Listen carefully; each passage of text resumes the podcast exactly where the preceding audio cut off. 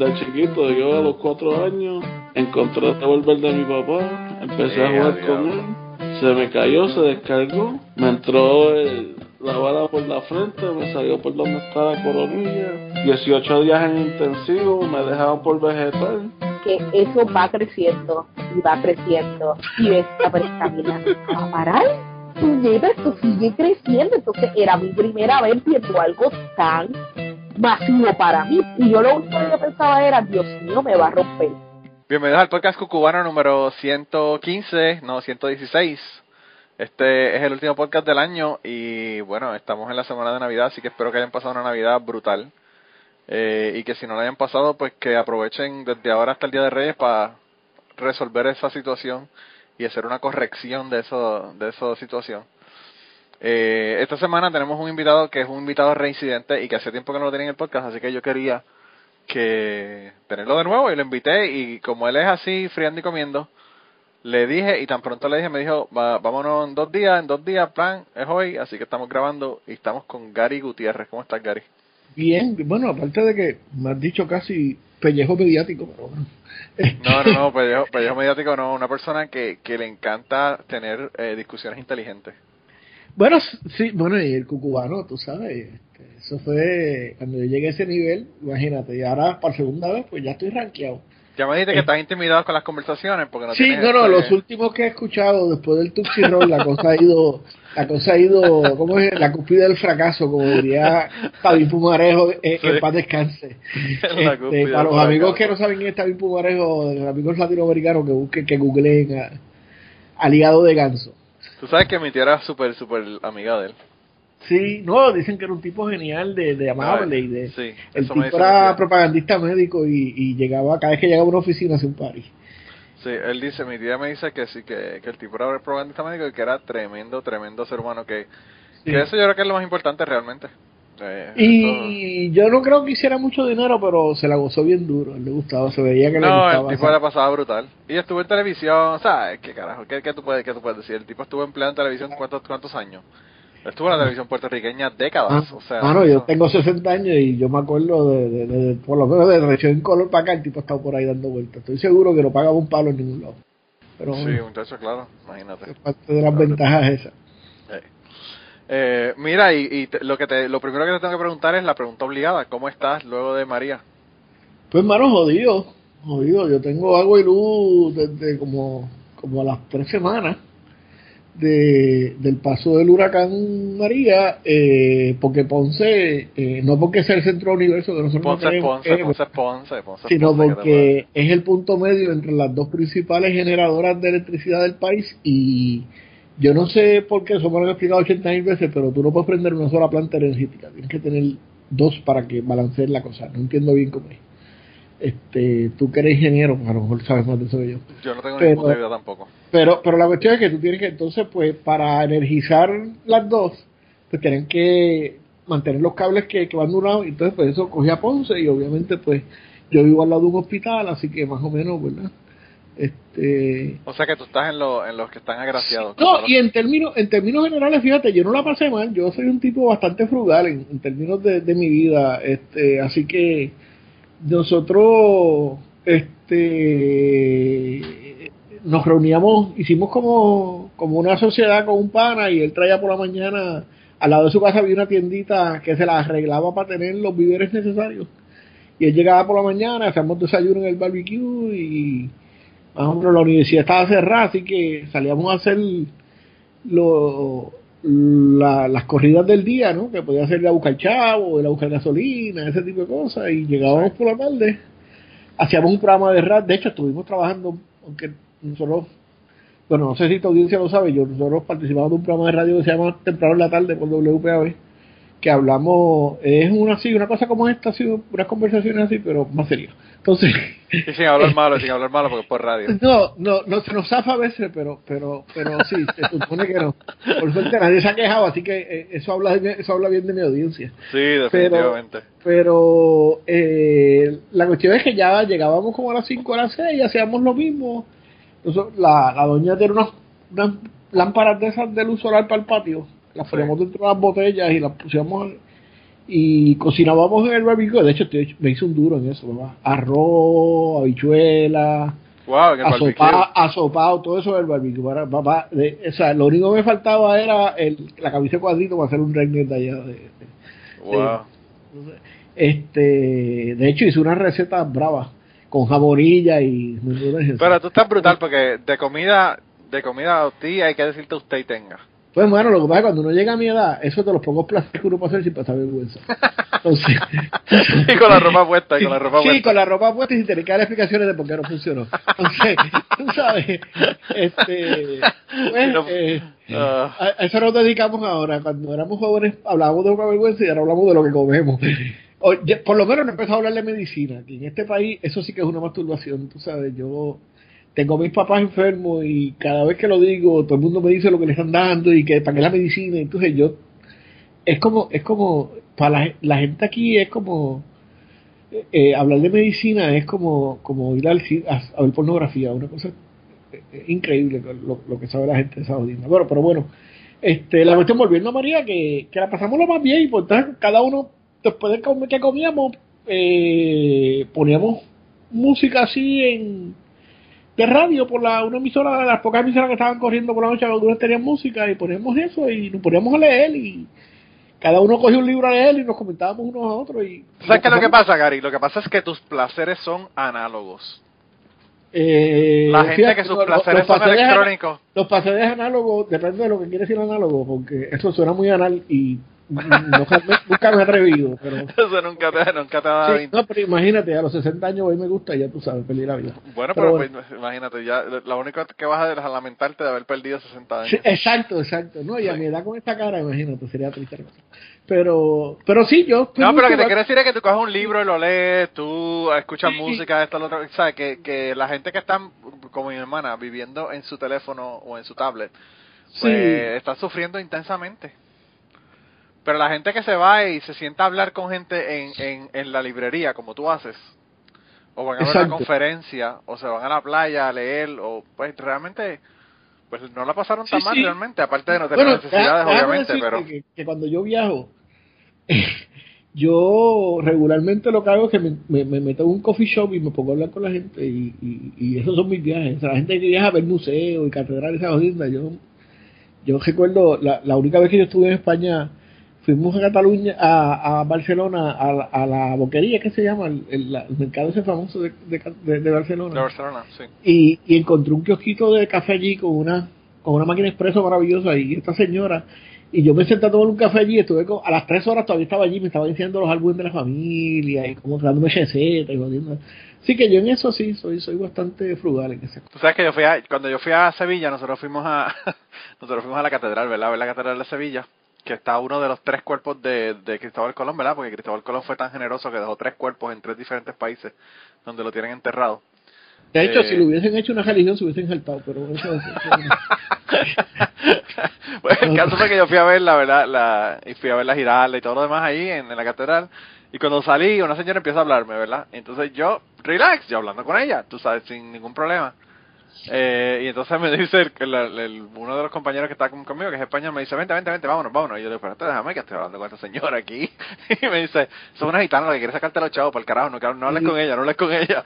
Pero yo era así, que hablaba con todo el mundo. Yo me puse a hablar con un tipo que, que tenía una, una tienda de guitarra. Y, el, y el- amigo mío me decía, pero tú vas a comprar una guitarra. Y yo le digo, carajo, estoy hablando con este hombre que hace guitarras aquí, déjame tranquilo, déjame hablar con él, coño. sí sí Eh, y para él no era nada porque él es de Sevilla, Sí. entonces eso era- para él era como, como tú decir, mira, vamos a ir al, al- a Ponce a, ver el, el parque de bombas, tú sabes. No, la, la gente hace, qué sé yo, cuatro horas, tres horas de fila por una mierda de, de, de, de, de cosas esas de embuste en, Disney- World y, y no le dedican media hora a alguien de verdad que lleva probablemente 40 años haciendo guitarra, tú sabes. Claro, no vas claro. a encontrar a otro ser humano como ese. No, Pues y lo que sabes, hermano, lo que sabes. Exacto, exacto, exacto. Entonces, pues, Eh. pues, pues en ese sentido yo no la pasé mal. La, digo, tenía que ver con, los con los viejos que, como te digo, están enfermos. Y, Claro, y sí, esa es la parte difícil realmente. Las personas realmente, las personas mayores, es difícil. Sí. De hecho, es increíble, eh, porque como te digo, mi mamá sufrió unos episodios de, de ansiedad con esta cosa. Y el servicio médico para los viejos aquí, en un país como el nuestro, que, que yo creo que ya más del, más del 50% del país eh, eh, eh, está ya en los niveles de, de, de madurez, por no decir anciano. Sí. Este, porque aquí la gente joven se ha ido. Este, Bueno, la pirámide poblacional de Puerto Rico en el 1993 ya era cuadrada. exacto, pues ya, ya, ya era cuadra- o sea, ahora, ahora ya tú sabes. Ahora es al revés, ahora está invertida sí. totalmente. Entonces, bueno, aquí trabaja el 32% de la gente, así que, este. Sí, sí, Este, pero bueno, eh, la cuestión es que, que me di cuenta de que aquí no hay un carajo de servicios médicos mentales para nadie, ni para No. ni para jóvenes ni para viejos, pero sobre todo para viejos. O sea, aquí no hay ni, ni, ni una facilidad médica que te acepte ancianos este, que tengan problemas mentales, que estén pasando por episodios mentales. O sea, Sí, la que, era, la que era mi novia cuando nosotros cuando estaba en la universidad, su mamá tenía Alzheimer's y eso fue otra cosa que también fue bien difícil para ella conseguir un lugar donde la donde la Sí. aceptaran con Alzheimer's. Y Eh. déjame decirte que donde quiera que yo hablo de, que comento la situación de, de mis padres, y los cuentos que yo oigo son unos cuentos terribles. O sea, que eso parte de la disfuncionalidad de este país, que, que en realidad eh, no tiene que ver con María Tres Carados. María lo que hizo fue que, que, que ¿cómo es? Le quitó el velo de la cara, pero... pero Mira, en el, en el podcast de la semana pasada yo estaba hablando con una con una chica, ¿verdad? Que estaba viviendo aquí en Estados Unidos, pero que es de Puerto Rico originalmente. Y le estaba comentando que, que vieron noticias el otro día que estaban diciendo que habían eh, aguas negras en la playa, en qué sé yo qué playa.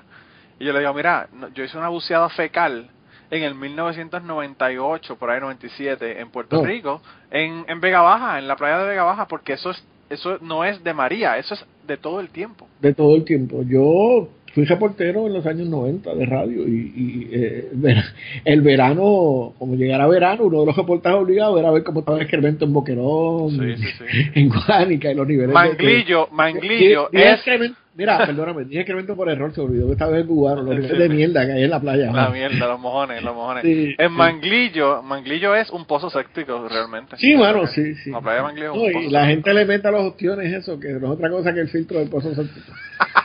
bueno, se come, lo- se come el filtro del de los... Wow, sí, sí, es verdad. Está cabrón. Uf, yo no quiero ni imaginármelo. Yo Bueno, a mí yo- las opciones no me yo- llaman la atención, ¿verdad? Pues mira, te- tú sabes que yo, de las pocas cosas que, que, que soy reacio a comer, porque yo como lo que me pongan al frente, yo le doy para abajo, este, eh, son, son estas cosas así, las ostras, los ostras, pero eso sí que es baboso a mí, como Sí. que, tú sabes, este, y recuerdo que, bendito, cuando, cuando yo, mi, tú sabes, mi, mi esposa es estadounidense, mi esposa eh, es hija de militares y, y su papá vino con la que era su, la que era su segunda esposa y se quedaron en Mayagüez Hilton cuando en Mayagüez Hilton era el Mayagüez Hilton. Eh, sí, cuando era un hotel de cuatro Sí, pares. estamos hablando de los años, qué sé yo, 80. Cuando el Normandy era otro hotel que era Exacto, bastante brutal. exacto.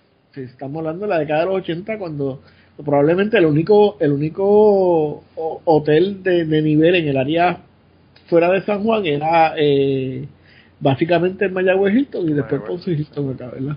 Sí. Pero pero no no yo vivía en Laja y fuimos a el señor nos invitó a comer al, al restaurante eh, Fine Dining de- del Mayagüez Hilton que yo ahora no recuerdo cómo se llamaba Mano, y la señora eh, llegó y pidió un plato de ostra que costó, en, en los años 80 costó como 48 pesos, una cosa como 4 pesos por otro, o sea, muy cabrón.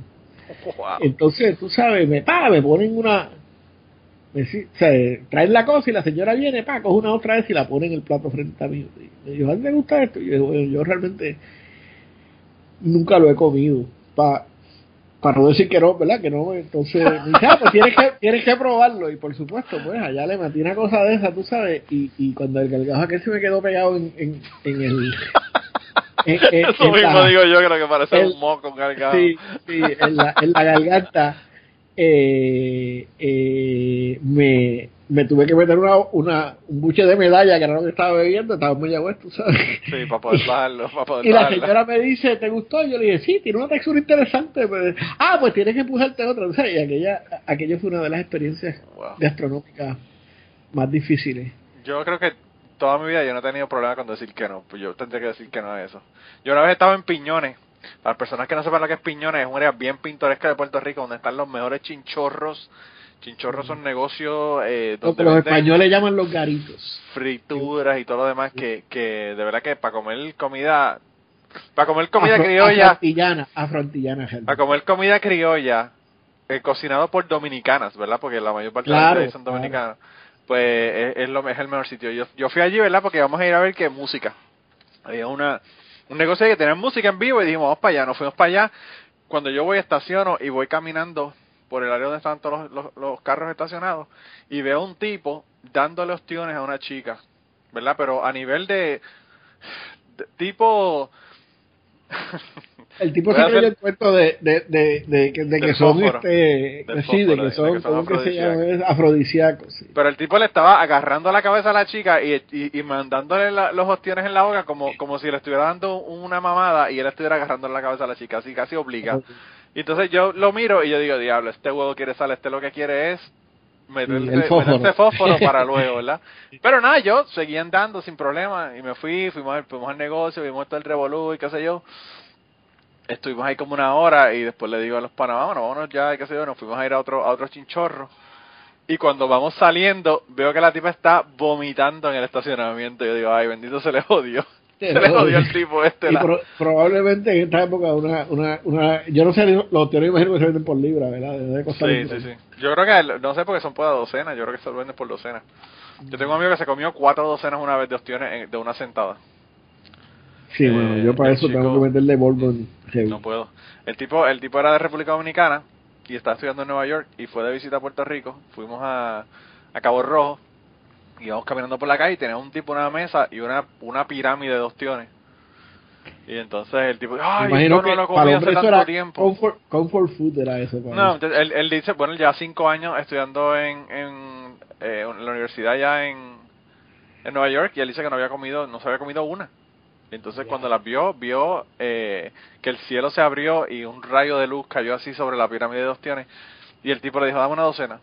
Y, y sin haberse comido la primera docena dijo, dame otra. Y siguió come, come, come, poniéndole limón y comiéndosela. Y se comió cuatro docenas el tipo. Yo me imagino que ahora, después de las cosas que yo he comido en esta vida, pues, pues imagino que, que, que probaría otra vez las opciones y eso, pero regularmente las almejas y estas cosas a mí me gustan cocinar, ¿no? o sea, en, en sopa, los lo- Sí, a mí eso no Sí. me, a mí eso, el cocido no me molesta.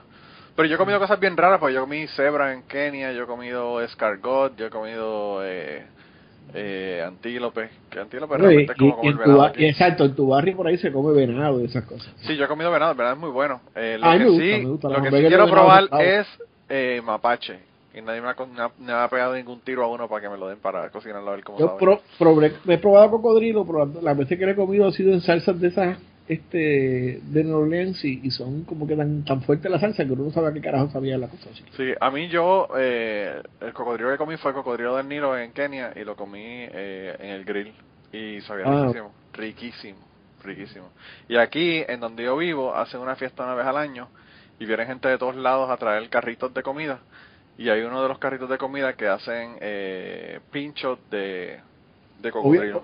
O- obviamente tú no, tú, no has, tú no has leído mi entrada al blog de, de sobre los, los Food Truck Festival. Eso, eso Ah, es no, sí, pero lo que, lo que pasa es que aquí no son tru- food, food truck, aquí lo que son un chojo de rednecks aquí, este... Ah, ok. O sea, Friendo- es- friendo es- Oreo. Es lo que llaman tailgate. Eso mismo, friendo, friendo Sí, sí. Oreos y Sí, Twinkies. mano, porque eso, una aberración de, los de, los de los hipsters es los odios Food Truck Festival, Sí, tú sí, sabes. sí, sí, sí, eso es como sí, ir a ver sí, anima- sí. eso es como ir a ver animales al zoológico, mano. Los food trucks son para la calle.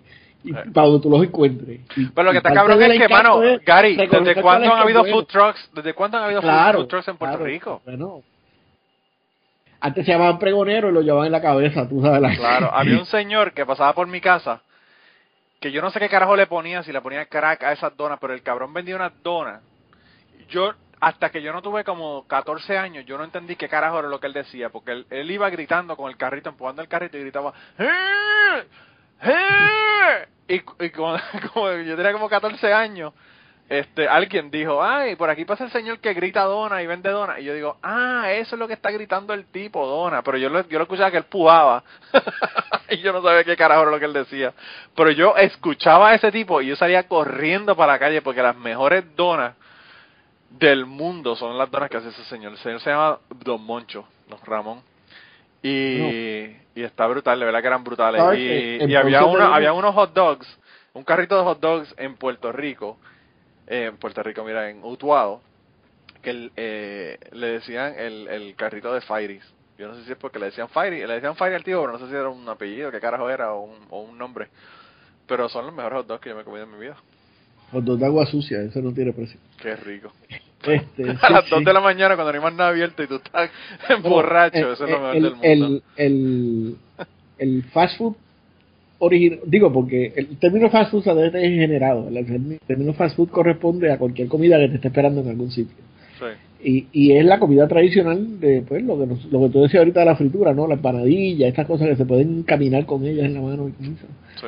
Y en Ponce, pues obviamente es lo que nosotros tenemos el dumpling que el resto del país lo conoce como, como las arepas.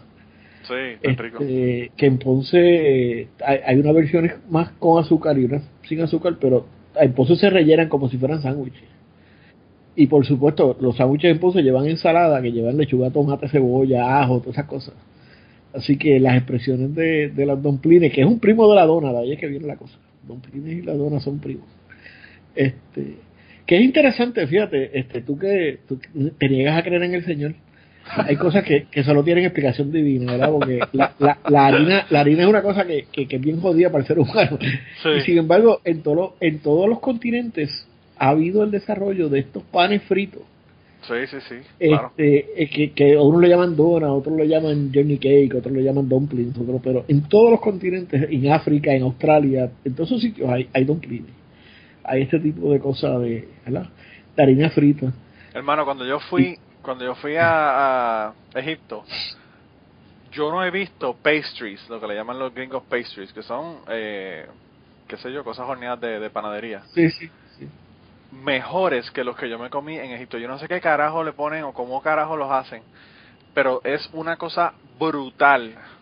Yo en. Chicago fui a un, a un a un sitio que yo me imagino que era un frente de esos políticos porque eran estos emblemas de, de PLO y de Hezbollah y todas esas jodiendas de, de los tipos hacían una, unos unos hojaldres allí con, con miel y unas cosas que eran tú sabes este otro otro nivel de, de- y, y el cuidado que, que porque si algo tiene bueno las religiones es que obliga a cocinar limpio tú Sí. sabes Sí, sí, eh, eso hay que eso hay que reconocérselo a los ¿verdad? este entonces claro si tú eres una cultura que viene del desierto pues aprendes a cocinar limpio o desaparece este por eso es que está, por eso es que está la cultura, por porque si no no hubiese sí, existido.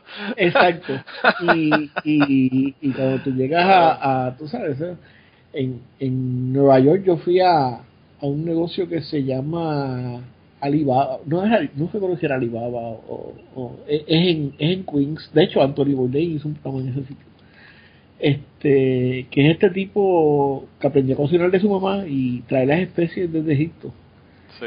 y el tipo hizo, nos hizo un cachete de cabra gratinado con, con un queso de cabra por encima, una cosa. Es brutal, es brutal. Yo yo tuve, yo estaba con una chica cuando fui a Egipto que era tan bruta, tan bruta, tan bruta que al primer restaurante que fuimos eh, le, pre- le preguntó el tipo que se tiene algún tipo de chuleta de cerdo o algo de cerdo y, y el tipo por un poco le escupe. Pero mira, tú sabes que eso me pasó, a mí me pasó una cosa interesante en, en- en un negocio en San Juan, que no voy a decir dónde es, pero, pero obviamente era un negocio de sándwiches y parece que lo compró una familia cristiana. Entonces a los sándwiches le puso nombres, nombres este bíblicos. El sándwich galateo, el sándwich... Eh, ¿sabes de qué es Moisés? ¿Cuál? Era la, ¿Qué- la versión de ellos del cubano. Era Sí. jamón y pernil, mano. Guau. Y yo le dije, eh, yo creo que debes releer la Biblia porque... Yo creo que generalmente si son cristianos no han leído la Biblia. sí, sí. Porque si leen la Biblia fueran ateos, pero Los bueno. que hemos leído la Biblia tenemos otro... sí. Pues esta chica lo primero que hizo fue de que qué tenían de cerdo y el tipo la miró como que "Uh, ¿dónde carajo tú te crees que estás? Tú sabes.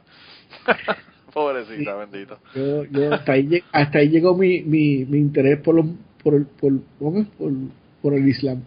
Yo te digo una cosa, nosotros en Puerto Rico el cerdo es casi una religión, ¿verdad?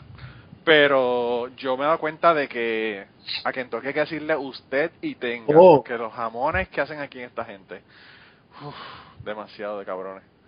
Demasiado. Aquí hay, un, aquí hay un jamón que se llama Kentucky Legends, que es una cosa afrodisíaca, paradisíaca, brutal, es la, eh, de verdad que está cabrón. Y a mí que me encanta, me encanta el cerdo. Oye, Manolo, imagínate. Manolo, te estoy haciendo hablar bien de Kentucky. Sí, no, no, yo, yo Kentucky, esto tienes, que, tienes que marcar este, este podcast porque aquí fue que saliste del closet. Como que Yo- Kentucky. yo si esto, si Kentucky no fuera, no fuera bueno para mí, o no haya no hubiese sido bueno conmigo, yo no estuviera aquí. Eh, eh, a mí me pasa como con, con Kentucky lo que me pasaría con mi ex esposa. Si no hubiese Sí. funcionado, me hubiese ido ya por el carajo hace rato. Claro. Pero, pero no, Kentucky, Kentucky tiene muchas cosas buenas y muchas cosas malas como en todos lados. Lo que pasa es que a mí, de Kentucky, hay más cosas que me gustan de las que no me gustan. Eso es, y eso es como todo. Cuando a ti Pues llega mira, el yo- punto de que yo- hay más cosas que te molestan que cosas que Sí. te gustan, pues te mueves a otra cosa, ya sea con matrimonios, con países, con lo que sea. Te confieso pues- que el sur de Estados Unidos como que no lo manejo bien. Yo no he ido mucho al sur, pero las veces que yo ni en los aeropuertos del sur me siento cómodo. Puede ser un prejuicio mío, ¿verdad? Pero fíjate, yo cuando llegué aquí a Kentucky, te voy a ser sincero, yo no me sentía cómodo, yo no me sentía en mi casa, yo no me sentía... Eh, y extrañamente me- a mí me pasa eso ahora en Puerto Rico. Como llevo Ah, sí, tanto tiempo aquí. No se siente cómodo nadie, tú estás cabrón aquí. Eh, pero es como que, no sé, antes en Puerto Sí, Rico bueno, yo ya me no sentía súper cómodo. ¿entiendes? Pues Eh, mira, a mí lo que me molest- lo que no me gustó de, de, de- por ejemplo, estuve, yo pasé un tiempo con, con, lo más cercano que yo tengo un hijo es un asistente de fotografía que, que ahora es realtor y, y vi- vivía en Carolina del Sur, este, y, y tuve un tiempo con ellos, y mano, tú sabes, eh, lo primero es la jodiaría era para todos lados, tú sabes, que cada vez que Sí. tú vas a hacer algo te toma 20 minutos guiando para algún lado o para otro, como Sí. poco, tú sabes. Y la gente dice, vamos a comer a tal sitio, y es como que a dos horas y media de donde tú vives, ese tipo de- eso, este, pero la verdad que la cocina del sur está, es otra cosa.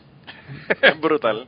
Sí, yo creo que la, la gente dice, no, que aquí la comida es muy insalubre. Yo digo, mano, pero si es que la, la comida de Puerto Rico es igual, todo es frito. Sí, no, mano, O sea, seguro, Yo me siento como si estuviera en casa aquí. Aquí, seguro. yo le digo a Kirkigan que él no puede venir a visitarme nunca, porque él pide unas eh, habichuelas tiernas y tiene un canto de jamón en el medio. Claro, claro. Y, y, Entonces, y, y cuatro lo en cuatro libras de mantequilla. Bendito, Eh. obviamente, obviamente va a tener que saber, bueno, mano, si tú, a lo que tú lo que le pongas un, un- una pata de cerdo adentro, ¿sabes, Mira, cabrón? Tú, tú no lo, tú probablemente no lo sabes, pero yo fui vegetariano cin- 10 años y fui 5 años vegano hardcore. Yo fui vegetariano tres años y medio.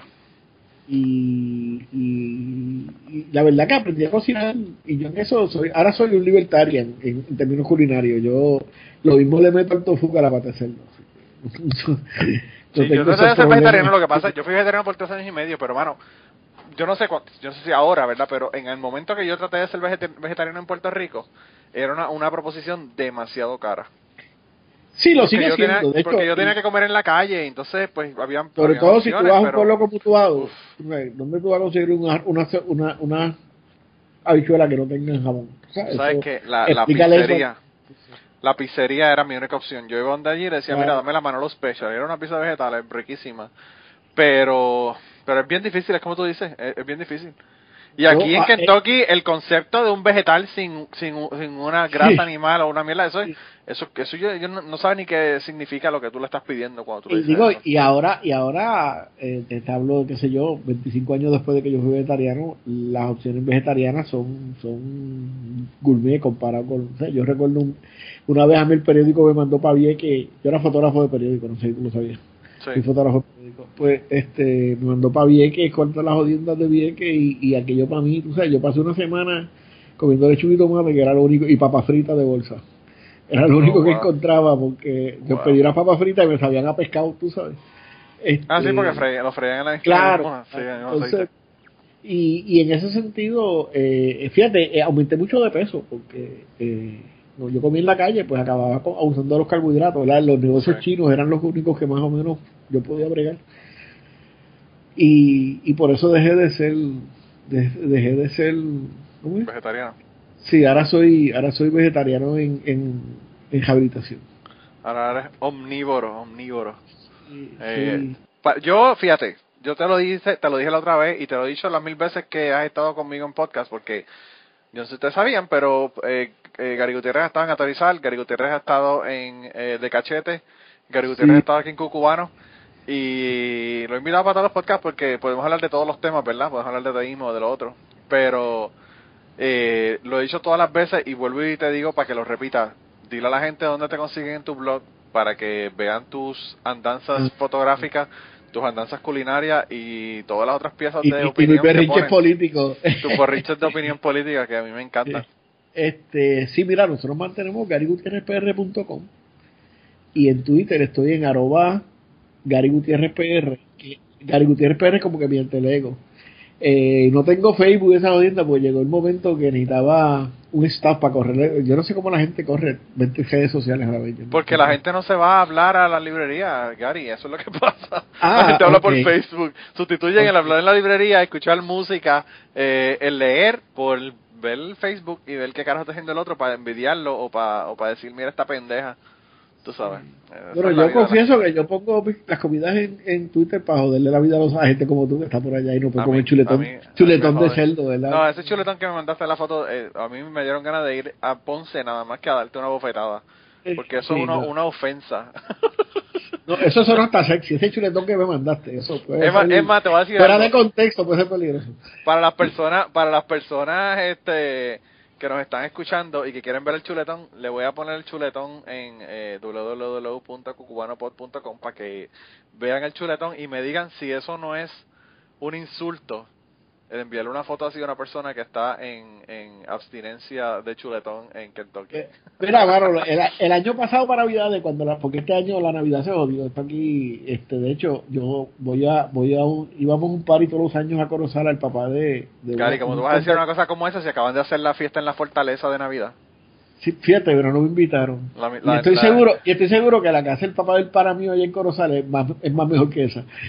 Ah, Pues no, estoy seguro que sí, porque, porque no va a estar, porque no va a estar, no va a estar el gobernador y la esposa, por eso es que es mejor. Iba a decir una iba a decir una cosa que hubiese sido bien insultante, pero Bueno, pero dila, dila que se joda. Porque el único más raro estaba estaba en, en el barbecue, pero bueno. Este, pero bueno, vamos a olvidar. Sí, el caso de, de, de- los políticos es un tema bien sensible para el cual he perdido he perdido mucha tolerancia. Este, pero bueno.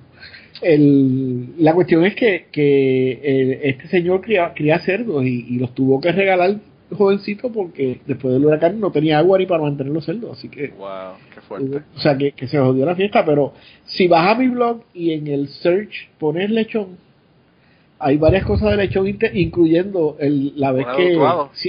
como, como todo buen redneck, me puse a hacer un pernil en el barbecue y me quedó bravo. Así que, Quedan, quedan buenísimos. Pero tú también comiste lechón con arroz con gandules en Utuado. en Me acuerdo Utuado, de esa entrada, me acuerdo de esa entrada, porque ese sitio a mí me encanta, by the way, el sitio que eh, de verdad que no me acuerdo. Hay que contar, hay que contar con, eh, con Gary Gutiérrez para encontrar todos los chinchorros. Si te quieres encontrar chinchorro, ahí están todos los, todos los. Pues mira, lo que pasa es que el chinchorreo se ha devaluado en, en el país. O sea, lo- lo- los yapis y los, y los hipsters han jodido el chinchorreo. Este, No digas eso, que tengo unos cuantos amigos que son de eso. son hipsters.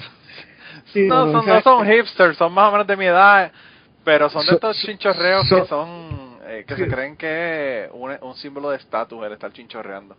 Sí, no, el chinchorreo, el, el chinchorro, la, eh, eh, eh, tiene que ser una comida como, es como, es como los, los food trucks, tiene que ser como que bien honesto para que sea, para que, o sea, y, y esto de ir a un, a un chinchorro y que te, te, te, te vengan con estas cosas de fusión y como que a mí eso no me, no me, no me la hace, no sé. Sí. Este, tú sabes, para mí el chinchorro es un sitio que no tiene mucho, que no tiene mucha, mucha elegancia, que Bombos y las cosas- platillos, pocos bombos Sí, y platillos. Sí, sí, tú sabes que las cosas te sirven, te traen. Dame, unas verduras, dame arroz con gandules y el Sí, lechón y te pones sí. un pedacito de cuero y ahí está, relax, para- en un plato, pa- para lo- en un plato para de, los- desechable, tú sabes, así. Para los ponceños que están escuchando el podcast, una verdura quiere decir una vianda. ¿Verdad? Una vianda. Tú sabes, recuérdate que ustedes, el resto del país no habla correctamente.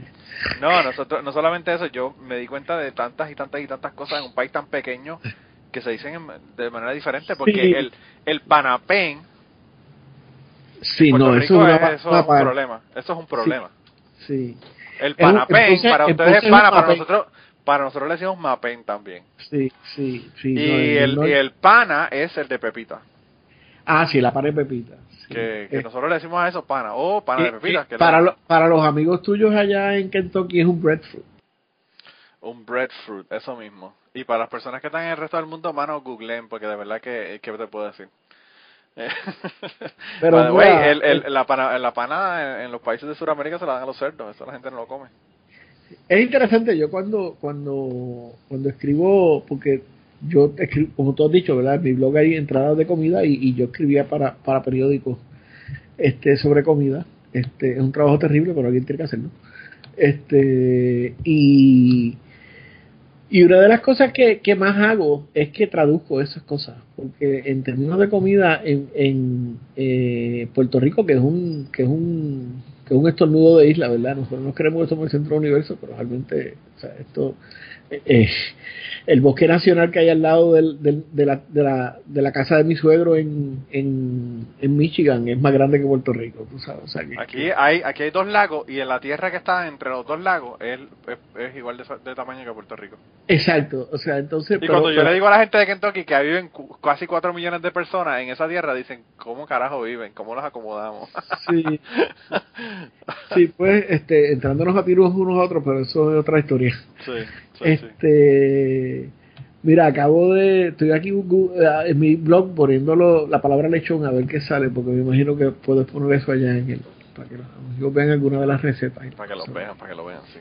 Sí sí. No mano mira en esa fiesta que, que este año no se va a dar porque no hay lechones eh, eh, el, uno de los tíos de, del para mío este eh, que, que es un eh, César José Pérez Luis Osaín es profesor de uno de esos profesores que tiene doctorado y ley y todas esas cosas y está desempleado, pero bueno. Este, mano, el tío hace empanadillas de pata de cerdo con garbanzo. Una cosa. Oh, wow. Eh, eh, tú sabes, eh, es una cosa. Este. Brutal. Sí. Ah, wow, increíble porque se que se le ha ocurrido eso, ¿verdad? Porque. Sí. Pero bueno, este, mira, sí, si pones ahí lechón en, en el buscador, aparecen un montón de cosas ahí escritas sobre el lechón. Las estoy viendo aquí, las estoy viendo aquí en tu, y, en tu blog. Pero fíjate, a mí, a mí realmente, eh, a mí lo que me gusta de tu blog, aparte de sufrir, ¿verdad? Por la comida, porque no la puedo conseguir aquí. El otro día vi ahí que pusiste una, una sopa de lentejas y yo no sé cuánto tiempo hace que yo no como lentejas. Pero bueno, anyway, el caso es que, eh, además de la, de la comida, tienes unas fotos brutales, tiras unas fotos increíbles, me encantan. Ah, Y- estoy metido en una cosa, eso se llama ahora a- ifonografía, porque todo eso lo estoy haciendo con el celular. Sí. Entonces, pues, Y me, y me gusta muchísimo. Y pero además de eso, pues tienes un montón de piezas de opinión y de, y de ¿verdad? Hablas de- también de conferencias que has ido, conferencias que vas, que vas a dar, hablas de, de criminología, hablas de, de política. Y pues todos son temas que me interesan realmente, así que por eso es que siempre siempre te sigo realmente y, y le digo a la gente que te siga. Y que te Mira, sigan en a- Twitter, porque en Twitter es más, más diaria la cosa, ¿verdad? sí. de hecho, mira, si pones barbecue, las entradas, las entradas están interesantes también, incluyendo mi, mi visita a, a la comunidad de Carolina del Sur. que- ¿Sabes que a mí, cuando yo vine aquí, eh, me, me- a mí un compañero de trabajo se burlaba de mí por la manera que yo decía en inglés huracán, ¿verdad? Ajá. Y yo le decía que así no era que se decía, yo le digo, mira cabrón, Sí, la palabra para- huracán la inventamos nosotros, mamá. Bo- morón. Déjame explicarte, tú sabes. Déjame explicarte de los taínos. Déjame explicarte Sí, de los taínos. sí, y ¿cómo entonces él no me creía. esta Él, él, creía que estaba jodiendo. Y yo le dije, ok, vamos a Wikipedia. Y puse la palabra huracán y puse, lo puse en Wikipedia. Y exactamente, viene la palabra taíno, bla, bla, bla. Y le dije, y cabrón, el barbecue, que ustedes están tan orgullosos del barbecue de Kentucky, la palabra también la inventamos nosotros. Así que váyanse a comer mierda para el carajo. Sí, sí, sí. Eh, y, y el tipo no, no, no lo quería creer, pero bueno, obviamente se lo probé. Google me dio la razón. y- no, imagínate, y, y ahí esa es la fuente que nadie va a... Mira, mano, estoy tratando de enviarte un mensaje escrito por esta pendeja y no sé cómo se hace. ¿Por dónde? Ah, por el, Por, por el, por el, por Skype. por el Skype. No a mandar un mensaje para que te llegue y ahí me contesta. Eh, eh, yo creo que es más fácil, sí. ¿Ves que yo soy análogo? Yo soy análogo. Sí, es que tú, es que, es que, ¿qué te puedo decir? Realmente lo tuyo es hablar y, y, la, y la cuestión análoga no, no de la tecnología. Tú sabes, si eso me lo hubiese dicho una novia, hubiese sido insultante. Lo que yo hablar. No, no, no, no, no, lo que pasa es ah, mira, que... apareció, viste, viste, viste, ya apareció, no sea chismoso. Ah, viste, Ah, ahí está. sí, sí. Ah, mira, te estoy mandando ahí el, el link de, del, del barbecue en- de la barbacoa, en, que las entradas de barbecue. En, Ah, pues le voy a poner los enlaces. La gente para que sepan, vayan allá a para que vean los enlaces. Bueno, y ya en unos segundos continuamos con la conversación del día de hoy y las historias que nos están contando. Pero quería eh, pedirles un favor. lo más importante que les voy a pedir es que compartan este podcast, compartan en sus redes sociales, vayan a iTunes, déjenos un review si quieren para que las personas nos puedan encontrar en iTunes. Y si además de eso te gusta nuestro podcast, te gusta lo que hacemos y quieres apoyarnos, pues yo creo que la mejor forma de apoyarnos es ir a patreon.com slash cucubano y allí puedes hacer una donación ya sea mensual o de una sola vez para contribuir al podcast y tener acceso a un montón de contenido que no está en el podcast regular. Así que nada, ve, apóyanos y nada, regresamos con la conversación del día de hoy. Mira, y entonces ahora a, 100 días de María, ¿cómo está, cómo tú ves el país? Pues mira, mano, el país está igual de jodido. Este. Y, y es peor porque el, el 50%, menos del 50%, bueno, dicen que el 54% del país este tiene tiene electricidad. Lo cual es una paja de las estadísticas, ¿verdad? Porque las estadísticas es el arte de, de, mentir eh, eh, matemáticamente, ¿no? Sí. Ah, ¿Quién era que decía lies, dan lies, statistics? Este, y entonces depende de cómo tú mires la cosa, si estás mirando la cantidad de sectores electrificados, si estás mirando la cantidad de usuarios o lo que se está generando, depende del número que tú quieras usar, pues tú, pero lo, eh, como te decía, como te decía ahorita, que no sé por qué acabamos hablando de barbecue, empezamos hablando por, por, por porque Ponce estaba energizado. Este, en Ponce está la cosa bastante normal. Eh, pero a, a seis minutos del centro de la ciudad, que en el norte, los barrios del norte, tú sabes, estamos como el día uno, sin agua y sin luz, y, y sin ningún o sea, el Estado colapsó, el Estado aquí este a las dos semanas no sabían qué carajo estaba pasando todavía no habían hecho nada un carajo de nada. Este llegó FEMA y al mes y medio no habían hecho un carajo de nada y se fue trajeron lo, el ejército y estuvo aquí un mes o dos meses y se fueron y nadie sabe qué carajo hicieron y mira mira si este país está cabrón mano, que, que le tomó un mes al al al iba a decir al gobernador o al administrador colonial o como tú lo quieras llamar, ¿verdad? Este, recordarse de que en cada comunidad de este país hay una escuela elemental y en cada una de esas escuelas hay un hay una cocina. Sea, no había ninguna razón para en vez de estar politiqueando y llevándole la comida a la casa a la gente, no se llevara esa comida por faldo a las escuelas y que se abrieran esos comedores y que estuvieran trabajando 24 horas. Sí.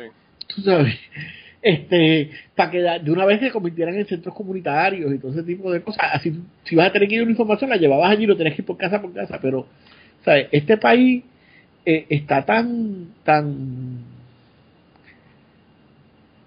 ¿cómo te digo? Tan, tan colonizado, la colonialidad en la cabeza la tenemos tanto que, que no podemos mirar. Tú sabes que la principal función de la reserva del ejército de Estados Unidos en Puerto Rico es purificar agua o sea, yo, yo recuerdo como periodista ver un tipo meter un, un, una manguera de esa en, en, en agua sucia posada de, de mangle.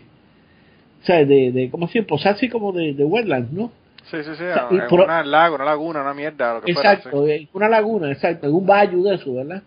Y, y, y, el tipo beberse el agua que salía al otro lado de la máquina. Entonces, eso tardaron casi dos meses en activarlo. O sea, eso está cabrón. Está cabrón.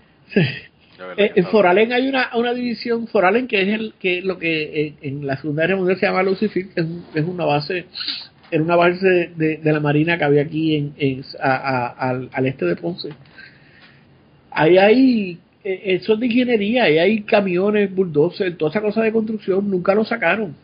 Ahí hay tanques para cargar agua, nunca lo sacaron. O sea, el país, el país se preparó como se preparó Katrina que, que, que, a los cinco años demostró que había sido un desastre, ¿verdad? Este, lo que hicieron fue dar contratos, hay una lluvia de contratos, son tantos los contratos y los subcontratos que nadie sabe quién carajo está a cargo de nada, ¿entiendes? O sea, tú no puedes pedirle cuenta, mira, mano, por mi casa pasaron, limpiaron los escombros que estaban en la calle, que ya la gente los había limpiado como quiera, las comunidades salieron y los limpiaron.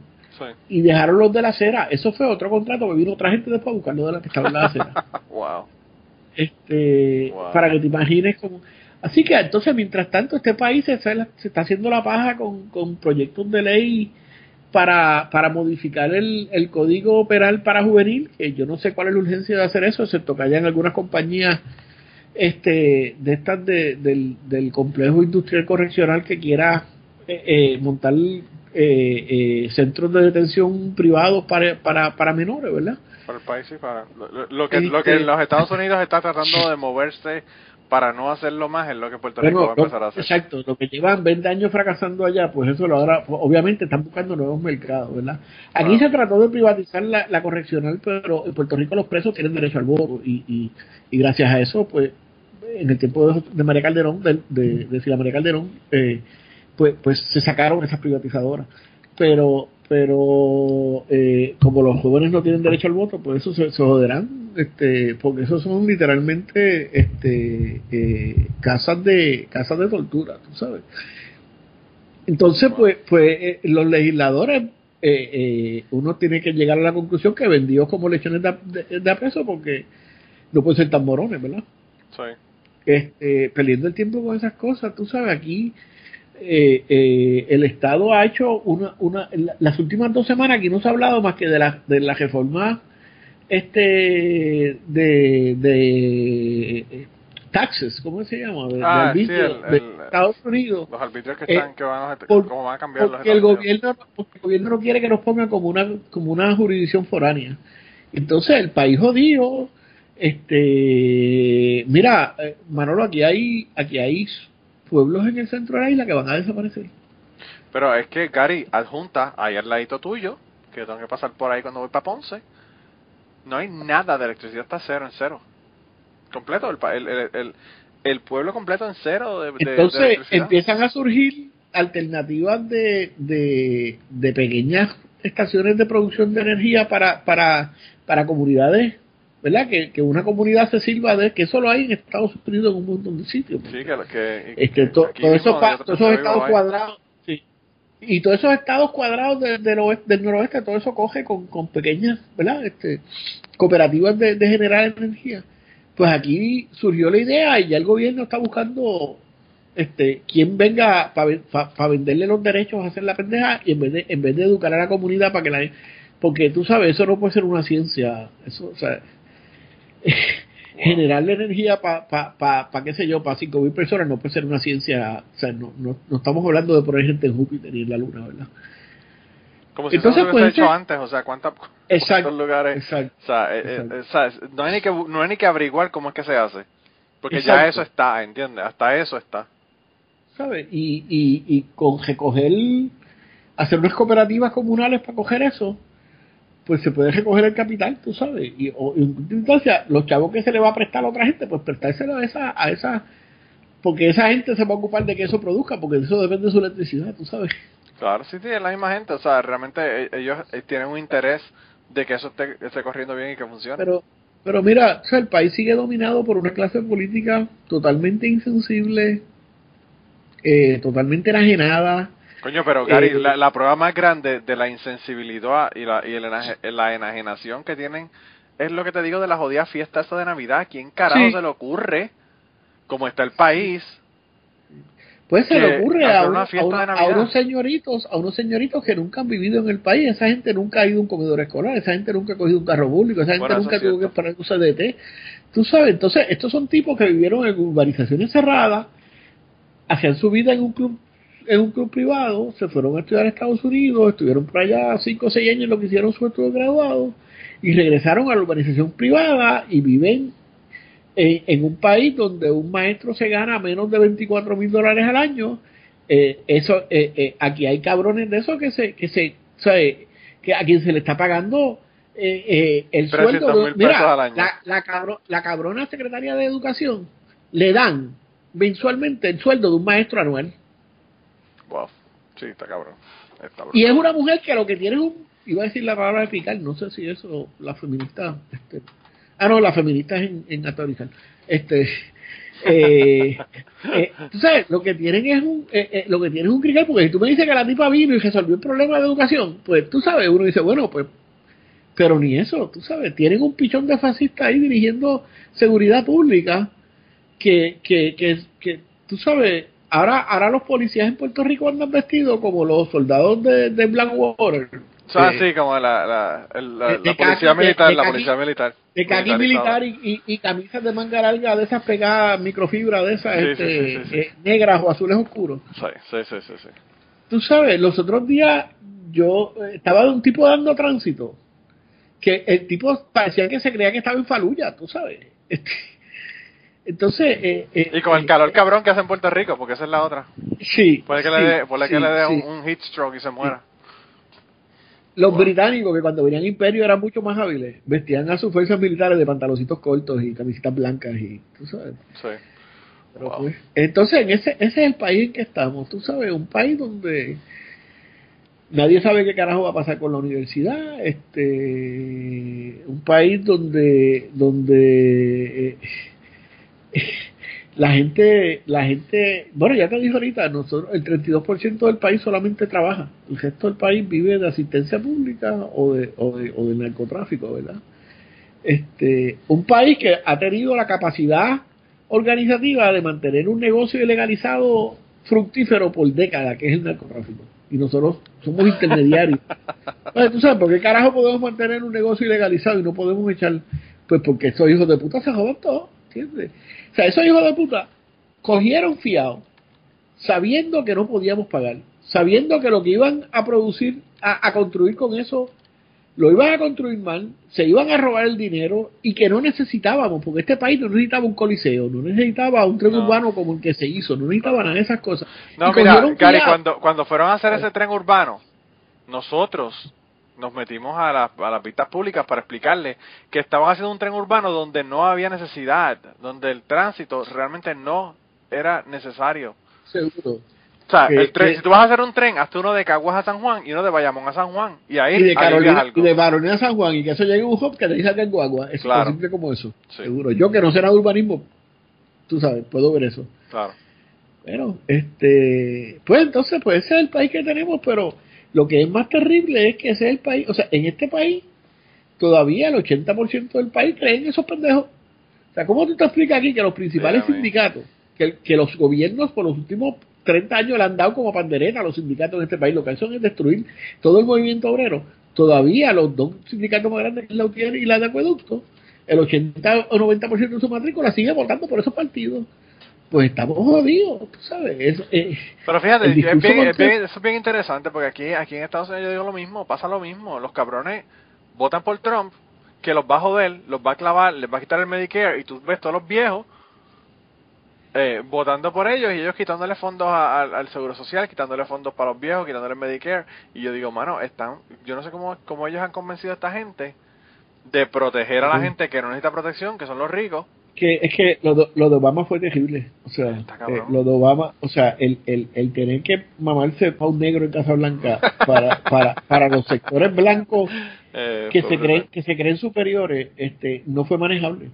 Y esto no se da en el vacío, Manolo. Eh, cuando cuando se, se ilegaliza la esclavitud en Estados Unidos, empiezan a surgir movimientos sindicales, pues bueno, en el siglo XIX está la Sí. Internacional Socialista, todas estas cosas pasando, ¿verdad? Y, Claro, y claro, están los anarquistas, los anarquistas en Chicago, todo eso el primero de mayo, Sí. está pasando esa cosa. Y, y, y de las primeras organizaciones integradas de negros y blancos fueron los sindicatos. Y el sistema empezó a darle privilegios a los, a los trabajadores blancos para que no se juntaran con los negros. Y, Pues y- claro. y desde entonces han venido manipulando al, al trabajador blanco, haciéndole creer que es superior al negro, Claro. para que apoye al, al que al que al que lo está acabando, tú sabes Sí. porque y pues y y, y, y Trump no hizo no hizo lo único que hizo fue cashing en ese en ese proceso ¿verdad? Ah, no, Donald Trump lo que fue un maestro para realmente cogerle pendejo a la gente. Eh, Fue, fue porque hay que ser genial. mira un tipo que nunca ha dado un trabajo en su vida un tipo que nunca ha sido responsable por nada en su vida un tipo que que supuestamente defender- los, que iba- los convenció, no los convenció de que era tremendo negociante y tremendo y tremendo empresario. Ah, eso, tipo- y se ha dado cuántas cuántas cuántas cuántas veces se ha ido a la quiebra. ese cabrón What quebró un, fuck? ca- un casino mano que, o sea yo creo que el único casino en el mundo que ha quebrado es el de ca- ese bicho. este, Hay que ser bien tipo- mierda para no, para Sí, no quebrar un tipo- casino. Convence a los obreros que los va a defender. Un tipo que está casado con una migrante, que, que llegó ilegal porque llegó con visa de, de tú sabes, y se quedó, eh, eh, tú sabes, este, eh, eh, le convence a los tipos que el tipo iba a estar en contra de, los de, los de, los, de, los, migrantes. El tipo, o sea, el tipo, entonces, pues, pues mira, los americanos tienen el gobierno que se merecen. El problema es que aquí hay un montón de gente en este país que se cree esa jodienda también en Puerto Rico, ¿tú sabes? Sí. Este, que todavía se creen que nosotros somos importantes para Estados Unidos, ¿sabes? Estamos jodidos. No, y, y yo, yo hablo con, con gente, amistades y familiares míos, que tú le hablas de los problemas que hay en Puerto Rico y lo primero que te sacan es la política, que si Ricky Rosselló, que si... Y yo digo, mira, esto no es de rojos o de azules, Sí. estos son todos los que han jodido el país. No, no, pero es que este Ricky Rosselló parece mentira y el jodido Fortuña que vendió el, el aeropuerto. Y yo le digo, oye, y, y Alejandro García Padilla no, ¿qué hizo? Este, era... era eh, firmó el contrato, una- firmó el contrato que, había hecho el el otro. contrato que había hecho el otro. Sí, no, mira, mano, Ah. ya, mi, mi tolerancia para esa discusión, eh, eh, eh, eh, o sea, ver gente inteligente que todavía plantea, eh, y, y te hablo de gente inteligente que yo admiro que están, o sea, gente, gente que, que no solo están en los medios, gente que son eh, eh, académicos incluso, tú sabes, que todavía te plantean esto en, en, en, en darle importancia a una legislatura colonial que, que no es capaz ni siquiera de, de, de, de manejar una situación de emergencia de un huracán. O sea, Bueno, pues- sí, pues- o sea estamos jodidos, estamos jodidos cabrón.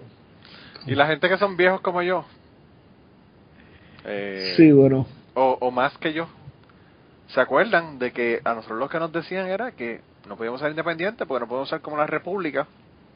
Claro, que la republiquera, ¿verdad? Y vete a República Dominicana, a ver si no están mejor que nosotros ahora mismo. Perdóname, la última yo estuve en República Dominicana hace como, como dos años, la última vez que estuve, pero hace como cinco años yo recuerdo que estaba en una fiesta en, en un apartamento, un complejo así como de seis pisos. Estábamos en la azotea de una fiesta y cuando yo miré para la ciudad, había más de seis o siete grúas levantando edificios allí. Sí. Pero mira, una de las cosas que, que, que, que me pasaron durante el huracán es que leí con cojones, me leí como, como cuatro libros. Y me leí la novela de Usmail, que yo nunca había leído. Sí, Este, y, y que esa novela se desarrolla, en, empieza en 1932, después de esa- del, del, del, del huracán San Siriaco. y otro de los libros que me leí fue el libro de Néstor Figueroa Lugo, digo Néstor Figueroa Lugo, de Néstor Duprey, eh, a la vuelta de la esquina, sí. que habla de los proyectos de, de independencia de Puerto Rico en la década del 30. Y, y me di cuenta leyendo esos, esos libros que la imagen que tienen mis abuelos y, y mis padres de, del americano se forjó de, de la administración presidencial más menos digo más atípica que ha tenido Estados Unidos que, que, que es la administración Roosevelt verdad entonces era que era este imperialista benévolo eh, que, que quería seguía siendo imperialista pero quería eh, levantar las razas inferiores este tipo de cosas sí. y obviamente con las ayudas que llegaron a Puerto Rico con, con, con eh, la Puerto Rico Emergency Agency, la PRERA, ¿verdad? Este, Emergency Relief Agency y la PRA, la Puerto Rico Relief Agency. Este, eh, y, y, y, y cómo de aquellos, de aquellos dos eh, huracanes del 28 y del 32, que son San Felipe y San, y San Ciprián, Que eran, de los, que eran los más grandes hasta ahora. claro, que eran así de esta destrucción así total de la isla como ahora, Sí. este surge un sujeto, una figura del americano, que es que la- el americano que conocía a mi abuelo, que fue fundador del Partido Popular y ese tipo de cosas. Y me está curioso porque yo ahora me pregunto cuál va a ser el americano que va a surgir de, de esta nueva experiencia. Este, de, de, porque esto ha sido, o sea, eh, Manolo, en Puerto Rico a, a tres meses, cuatro meses casi del huracán, todavía hay gente esperando que le pongan un torno de plástico que le cubra la casa. Sí, No para, techo. tener algo de techo. Para tener algo para de tener techo. algo de pecho. O sea, Sí, eh, está cabrón. eh, entonces yo me pregunto si, si ese joven que hoy tiene 20, 18, 20 años, o que tiene 25 y tiene que buscarse la papa porque tiene un hijo, ya tiene hijos y esas cosas, ¿qué va a pensar del americano? O sea, ¿cuál va a ser la imagen que con que del americano que, con que esa persona va a llegar a viejo? Eso es una pregunta que, que, que, me estoy haciendo en este proceso. Sí. Eh, de verdad que yo no sé qué va a pasar, pero yo creo que el problema es que los jóvenes van a estar todos afuera. So, Claro, claro. Realmente, Pero ya empezaron a regresar. Ya hay, ya hay, hay unos indicios de, de porque obviamente también eh, no es lo mismo tú irte con, con estudio, ¿verdad? Que irte sin estudio. No es lo mismo, no es lo mismo tú, tú llegar a la América de, de Clinton de hace, qué sé yo, 20 años atrás, Claro. que llegar a la América de Bush, ¿verdad? Este, donde tú eres otro mexicano más. O sea, sí, y, no, y, y- con Trump ahora te quiere deportar aunque sea ciudadano, no sabe ni que, Por no sabe ni que no te puede deportar. y el tipo probablemente te trata de deportar, de deportar anyway. ¿por, por qué los mexicanos esos de Puerto Rico quieren la estabilidad? Él probablemente se está preguntando esa persona. Sí, sí, sí. No, no se diferencia, ¿verdad? Está cabrón. Yo lo, a mí lo que yo, fíjate, lo que yo me preocupa y lo que me, lo que he pensado es que Puerto Rico comience a tener un proceso de este de, de todo un montón de personas que empiezan a, a invertir en Puerto Rico porque todo está barato. De sustitución de población. Es interesante porque aquí hablábamos, antes de María, hablábamos de eso. Sí. Te perdí la, hubo, te pusiste así como Cristian, este, robótico. Ah, pues no sé. Ah, Ahora, ahora me repíteme lo que dijiste, bueno, pues. No, no, eso, que, que, que van a empezar a hacer resorts y va a ser un, un, un lugar Sí, donde van a estar eh. todos los ricos en, un- en una parte y el resto del pueblo.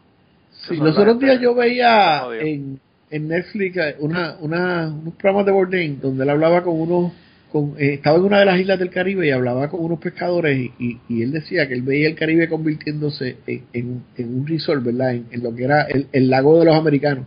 Sí. y que, y que los caribeños íbamos a acabar siendo siendo los maneteros de, de, de esa gente. Y en Puerto Rico se estaba dando ese proceso ya con, con la cuestión económica. Y después de María, porque acuérdate de la doctrina del shock, ¿verdad? Imagínate cuánto vale todos esos terrenos de playa de costa del área de Joyuda. Para los amigos que nos escuchan que no son de Puerto Rico, Joyuda es un área muy conocida por la gastronomía al oeste del país, al suroeste del país, eh, donde había muchos negocios pequeños de mom and ¿verdad? Este casero, a lo largo de la de la de la costa De la y costa de la playa. Sí. eh, algunos habían se habían desarrollado como como ya restaurantes en, en, en- verdad es serio en su eh, y eso que probablemente estaban ahí ocupando ese espacio sin, sin ningún papel ni ninguna cosa verdad porque eso era terreno marítimo terrestre era wetlands. Sí. este cuánto vale eso para un tipo que venga y le diga al gobierno yo quiero cómo es 14 millas de, de, de la Valle Joyuda y que le ponga cuánto cuánto tú quieres por eso o sea un país que, que, que me estaba diciendo una abogada que trabaja para el gobierno que ya todos los días todas las semanas todas las quincenas ella tiene que ver si va a cobrar o no va a cobrar porque el gobierno no hay no hay cash no hay, no hay fluidez para Sí, pagar la nómina Para pagar la, la nómina, claro. o sea que, que, que nos van a vender los terrenos como, como, como pescado bombado, ¿entiendes? Entonces, Sí. este, a toda esta clase transnacional, la clase capitalista transnacional, estos son los lo, lo, lo, que está esperando, están esperando estas cosas alrededor del mundo para acaparar estos espacios, ¿no? Este, así que, que el futuro que, que nosotros nos vemos, pues vamos a ser el futuro de una nación migrante, que ya lo somos, ¿verdad? Nosotros somos una nación, somos nueve millones de puertorriqueños y hay cinco que están en Estados Unidos, casi seis. Este, Es interesante porque cuando yo vine, yo vine aquí a, a los Estados Unidos, yo hablaba con un chico, el chico se llama Mark, era un chico que era militar y había regresado, ¿verdad? De, de haber servido y estaba trabajando en el lugar donde estaba trabajando. Y estaba trabajando part-time, qué sé, porque estaba estudiando también y 20 mierda. Y empezamos a hablar de Puerto Rico. Y, y a mí, lo primero que me jodió de la conversación con él fue que él me dijo, well, you know, the problem with Puerto Ricans. Y yo, y yo cuando escuché que él me dijo eso, yo le dije, ok, espérate, espérate, espérate, ya empezamos mal. Porque the problem with Puerto Ricans lo sabemos nosotros y tú no te no tienes que poner a decir cuál es el, problema con los puertorriqueños. Le dije, ya empezamos en la conversación mal. Pero me dijo, no, lo que pasa que empezó a hablar un montón de mierdas y me dijo, no, lo que pasa es que lo- los puertorriqueños, hay más puertorriqueños en los Estados Unidos que en Puerto Rico. Yo le dije que el tipo era una normal, que no había más puertorriqueños en, en Estados Unidos que en Puerto Rico. Y que yo no sabía dónde carajo le había sacado el dato. Realmente, en aquella época, eso fue hace 10, no más, Eso hace como, como eso fue como en 2003, así que estaba hablando que hace como 14, 14 años o algo así de que, de que pasó eso. Ajá. Yo le dije que eso no era cierto. Y que me iba a imaginar yo que, eh, qué sé yo, después de una década de, ha- de haber pasado Sí. eso, ahora hay más puertorriqueños aquí que en Puerto Rico. Cier- ciertamente, ciertamente. Eh, Eh, eh, Jamás me lo hubiese imaginado, pero pues. somos una nación dividida en ese sentido. Una nación. Y no que- solamente que- dividida en ese sentido, Gary, en eh, dividida y enemistada a un lado con el otro. Claro. Porque los boricuas hablan mierda de la diáspora y la diáspora se creen que son mejores que los boricuas que viven en la isla. Entonces, como, como dicen, divide and conquer. Claro. Un pueblo dividido lo, le, le comen las nalgas. Le comen las nalgas. Y en Puerto Rico, pues pasa lo mismo, pero con los partidos políticos. Es un pueblo dividido por esa, por esa misma mierda, por la cuestión política. Sí, Entonces nadie puede hacer nada. Si en Puerto Rico el todo el mundo dijera, mira, vamos a hacer una protesta permanente frente a la Casa Blanca y el, y el, y el Congreso, pero permanente, que hay suficientes boricuas para que a uno, ca- cada uno coja un día libre de, de, de- de su trabajo y se vayan allí a hacer la protesta permanente hasta que los cabrones nos den un plebiscito que sea binding, ¿verdad?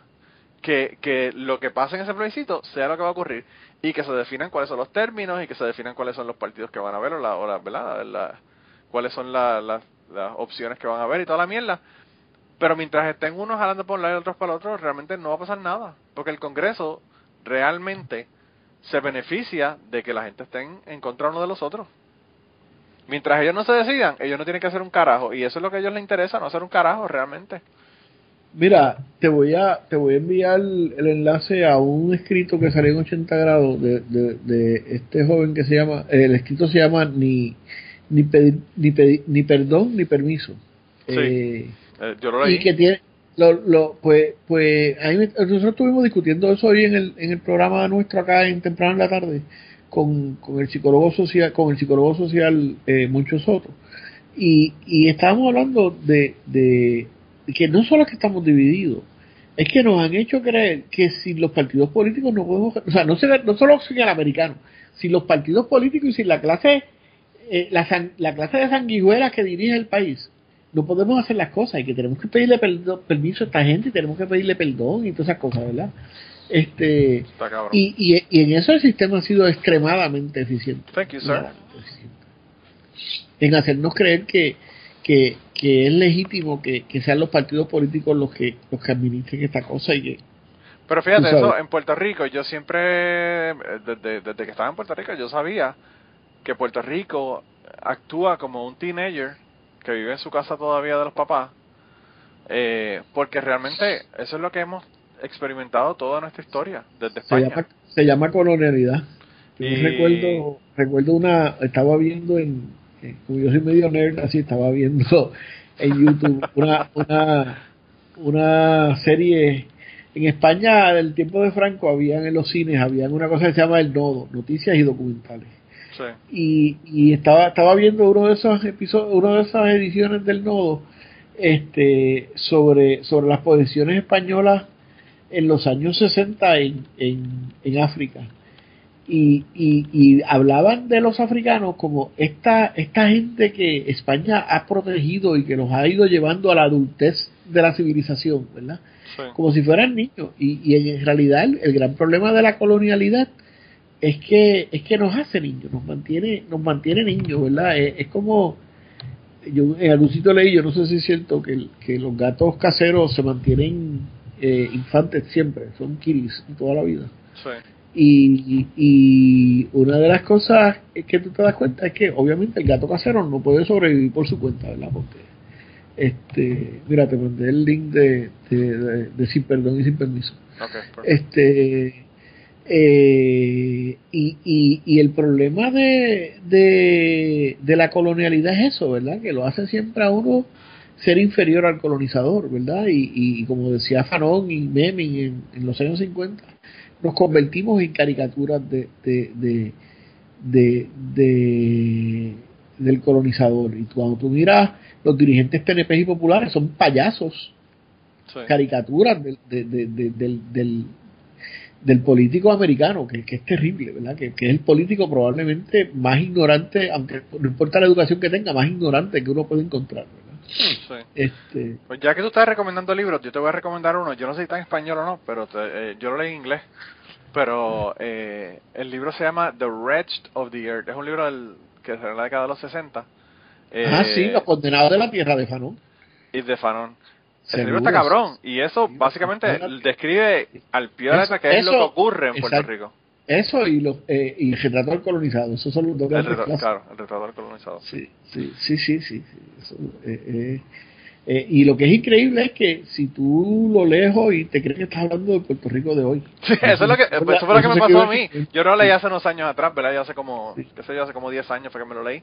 Pero, pero tú- te das cuenta y te dices, mano, es un análisis psicológico tan cabrón. Sí, porque él era psiquiatra, él Farón, que- Farón que uno era dice, un psiquiatra wow. de Martinica. Eh, Farón era un psiquiatra de Martinica que, Sí. que, que se hace psiquiatra, eh, es un negro de Martinica que se hace psiquiatra y, y se va con las tropas eh, de invasión eh, Francesas. eh, francesas en, en, en Argelia.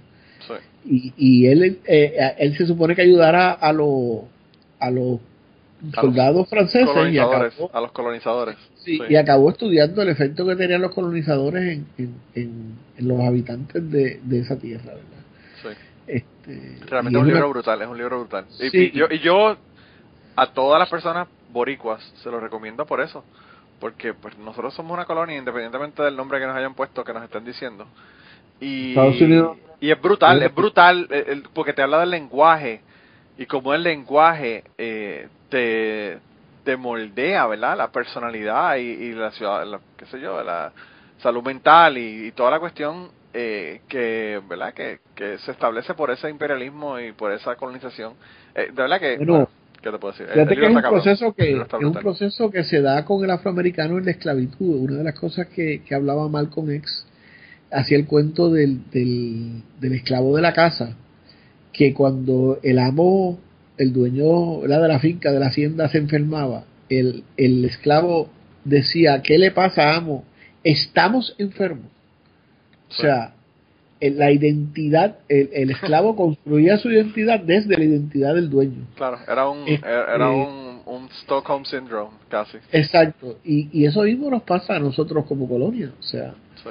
o sea, nosotros en este país todavía las estructuras nos venden la idea de que los americanos nos van a salvar del proceso económico. O sea, esa gente no sabe que los americanos dejaron que Detroit se jodiera. Detroit, que era el centro de producción más importante, simbólico más importante de Estados Claro, Unidos. O sea, Claro, la, en- la, ca- la en capital Detroit- de la producción eh, en manufacturera. en Detroit habían fábricas de carros donde trabajaban 30.000 personas, tú sabes, en un edificio. Sí. Y, y, y esa gente dejó que ese país, que y, y Detroit, de hecho yo tengo una columna en el blog que no sé si, la viste, que se llamaba eh, Detroit, el Congo. En Puerto Rico, entre Detroit y el Congo, el Congo, eh, Puerto Rico USA que, que planteó que planteó precisamente eso, ¿verdad? Como, como eh, el efecto que tenían las, las medidas de, austeridad que se estaban imponiendo en Puerto Rico tuvieron en el Congo. Mira, mano, en el Congo hay, hay fábricas que hay, hay instituciones, por ejemplo, había una una estación agrícola que hacía 40 años que se había cerrado cuando se fueron los belgas Sí. y los empleados llevan 40 años allí manteniendo el edificio sin cobrar, esperando que llegue alguien a darle instrucciones. wow. Eso es una cosa dantesca. Había una estación de tren igual, o sea, los tipos llevando récord de todo lo que se rompía, de todo lo que 40 esperando que alguien llegue a darle a darle a darle instrucciones. O sea, y, y, y, y por otro lado, la infraestructura se ha ido deteriorando, que la selva se ha ido comiendo las ciudades. Entonces tú tienes Detroit, que es el otro ejemplo, porque en Detroit la gente simplemente, como no se, no se tiene que quedar allí, pues se puede montar en un carro e irse por otro lado en una Greyhound. Se ha ido despoblando. Entonces están est- estas ciudades, estos, estos vecindarios que son ghost town, literalmente, tú sabes. sí, sí. Con las casas con las, con las ventanas rotas y, y vacías, Y, sin nadie. y, eh, eh, creo que creo que en, en, en Detroit creo que hay 30 o 40 fuegos al día de Wow. sitios abandonados que, la gente le pega ah fuego. mira se llama Entre el Congo belga y, y Detroit, Puerto Rico USA. Te voy a enviar. Alguien quiere. Todos estos enlaces, ya saben, los pueden buscar ahí en el blog. Y, y ya, ya más de una hora, ya estamos casi terminando el podcast, Gary, ¿verdad? Pero, Lle- Llevamos eh, hablando aquí. sí. Pero yo contigo podría hablar por días, realmente. Eh, gracias. gracias. Es, es brutal, realmente es brutal y, y pues a mí lo que lo que más me duele es que la gente no tiene la visión de ver esto, la gente no tiene la qué sé yo, eh, somos a veces tan insularistas que no nos damos cuenta de qué es lo que está ocurriendo y, y no es Pues mira, viene acá afuera creo- que uno se da cuenta creo- de esto, ¿verdad? Exacto. Yo creo que no, no lo queremos ver. No, lo- no, es que no, es que no lo queremos ver. O sea, nosotros todavía seguimos pensando que que Puerto Rico, este, los americanos nos invadieron porque querían civilizarnos. Este, nos, Yo creo que es eh, peor, yo creo que no porque no querían civilizarnos, que querían darnos comida porque nosotros estábamos muriéndonos de Sí, hambre. sí, exacto, exacto. Cuando las imágenes que ellos usan para hablar de eso son las imágenes del principio del siglo XX que estábamos ya para los americanos.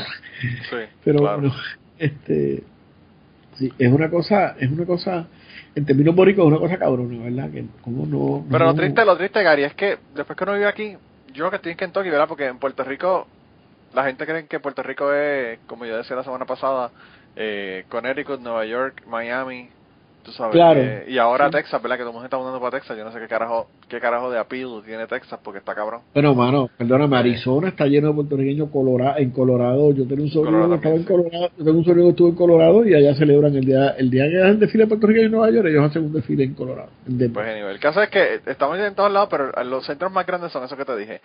Y, y la gente no se dan cuenta de que el americano promedio, si tú vas por la calle, en cualquier sitio, en los flyover states, cualquiera de los estados del medio, sí, sí. y tú le preguntas de Puerto Rico a la gente, no saben que son ciudadanos, no saben que son parte de los Estados Unidos.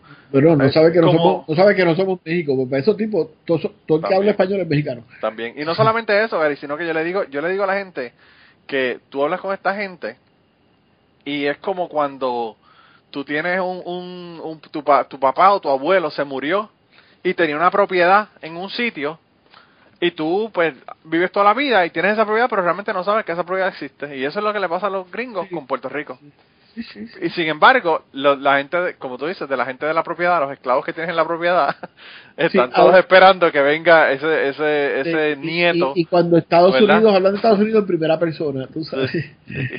y como si Ah. nosotros fuéramos, tú sabes, este. Cabrón, de verdad que es cabrón. es- Eh. Bueno, cualquiera que quiera saber si somos, somos americanos o no, que, que se pare en un, en un stop de esos, en una autopista de Kentucky, de algún lado a otro, donde paran los troqueros y, y que vean cómo lo tratan. Para que vean. Bueno, aquí ¿Cuánto la, la, yo no sé si tuviste un video de una señora que le salió gritándole a una doña en Target porque estaba hablando en español.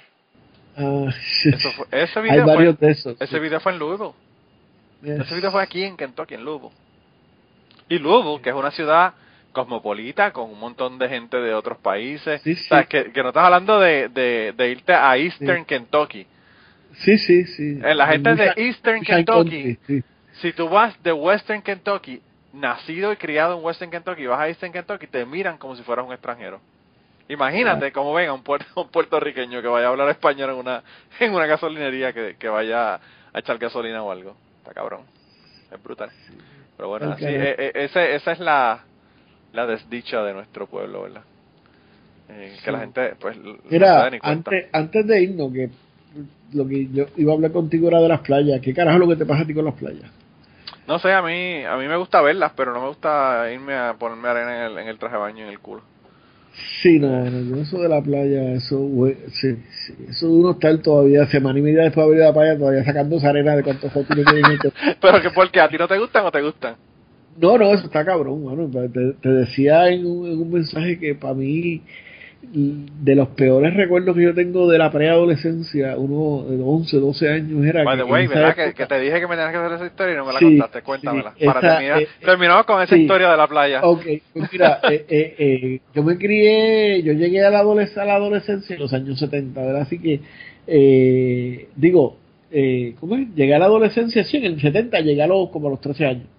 Así que mi, mi preadolescencia fue en los años 60 y en Puerto Rico en esa época, eh, que estaba el Estado benefactor y eh, a todo lo que da y el Estado era el principal empleador del país eh, hicieron estos centros vacacionales en, en las playas eh, eh, para que la gente de clase media, entre comillas, porque realmente éramos pobres, pero no nos llamaban clase media, eh, fueran de vacaciones. Entonces tú ibas y creo que en aquella época te costaba como 10 pesos a la semana, una cosa así, sentar una cabaña que tenía dos cuartos con cuatro literas cada cuarto Sí. y, y, y, y arena arena con cojones en todo, tú sabes, no había forma de... Y con los Pues, mosquitos, ibas- hermano, con los Eh, mosquitos sí, que te sí. levantaban de, de, Sí, de la sí, cama. unos poquitos que se medían en, en kilos, no en libras. Este, entonces, tú sabes, mi padre, que era un pequeño comerciante de pueblo, mi padre era fotógrafo de pueblo pequeño, era de acá de Ponce. Este, sí, y para los amigos ponceños, sí, Ponce es un pueblo pequeño.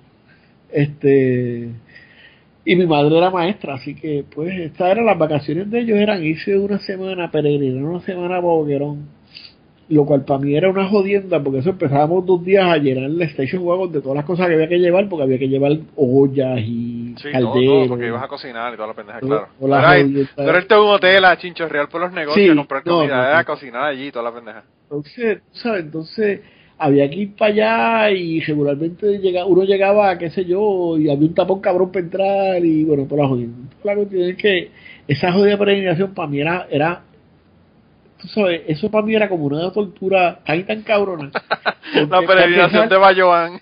para empezar, tú sabes, a los 12 años tú ir a pasar una semana entera con todos tus parientes en un, en un sitio confinado, no era la cosa más divertida del mundo. Sí, sí, sí. Entonces, tú sabes, era un ritual que llegábamos allí y las mujeres, con, con, porque los amigos que nos escuchan de otros países, los puertorriqueños tienen una jodida obsesión con la limpieza. Había que desinfectar toda la jodida cabaña con cloro y tú sabes. tú- Sí, un y entonces eh, era como que las primeras ocho horas era de limpieza del sitio.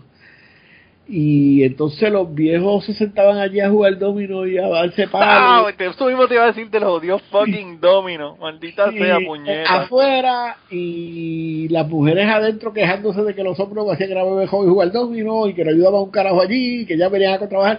Este era como que el mismo ritual, tú sabes. Entonces, ya uno de, de 12, 13 años que uno figureaba por allí, uno andar con los viejos en la playa, como que no es Sí. la.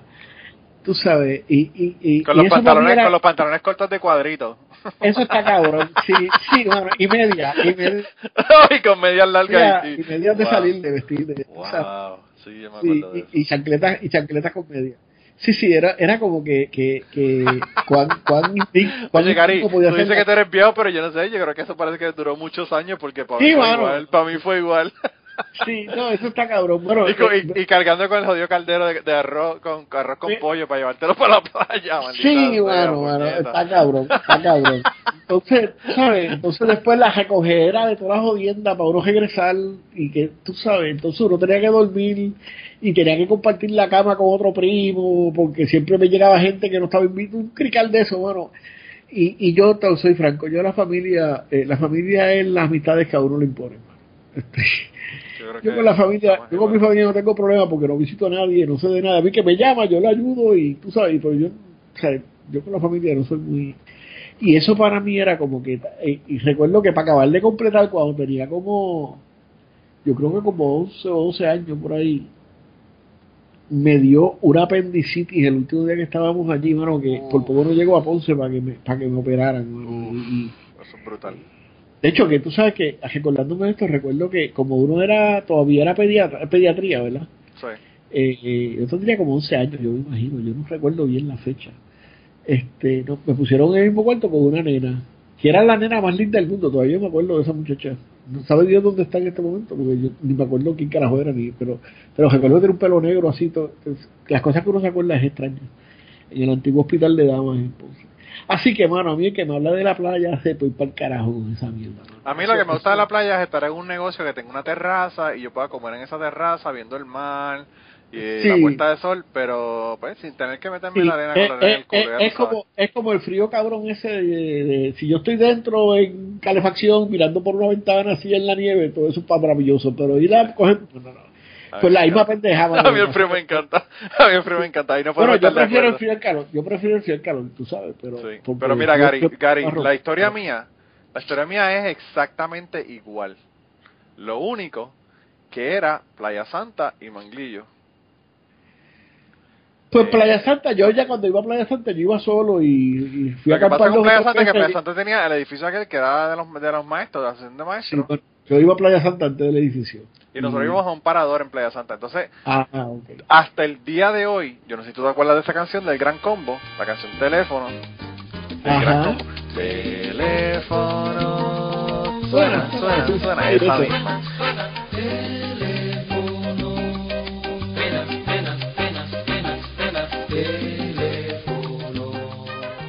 Esa fucking canción salió el verano que nosotros fuimos para allá. Y yo, lo, cada vez que oigo esa canción, lo que siento es la, la, la desesperación casi suicida que yo Sí. sentía de escuchar esa canción dos veces por hora en el jodido fucking radio, que era lo único que teníamos allí en el jodido parador ese allí. wow. Tú sabes que a mí me pasa eso con la que tú me música has de hecho acordar, Cari. A mí, a, mí, me- a mí me pasa eso con la música de trío, porque Oh. en esa, esa, esa semana allí era, obviamente, Sí, sí, sí, sí. los hate tracks era lo que estaba de moda en esa época. Con cuanta música de trío de esa ajastrada de, de bellonera.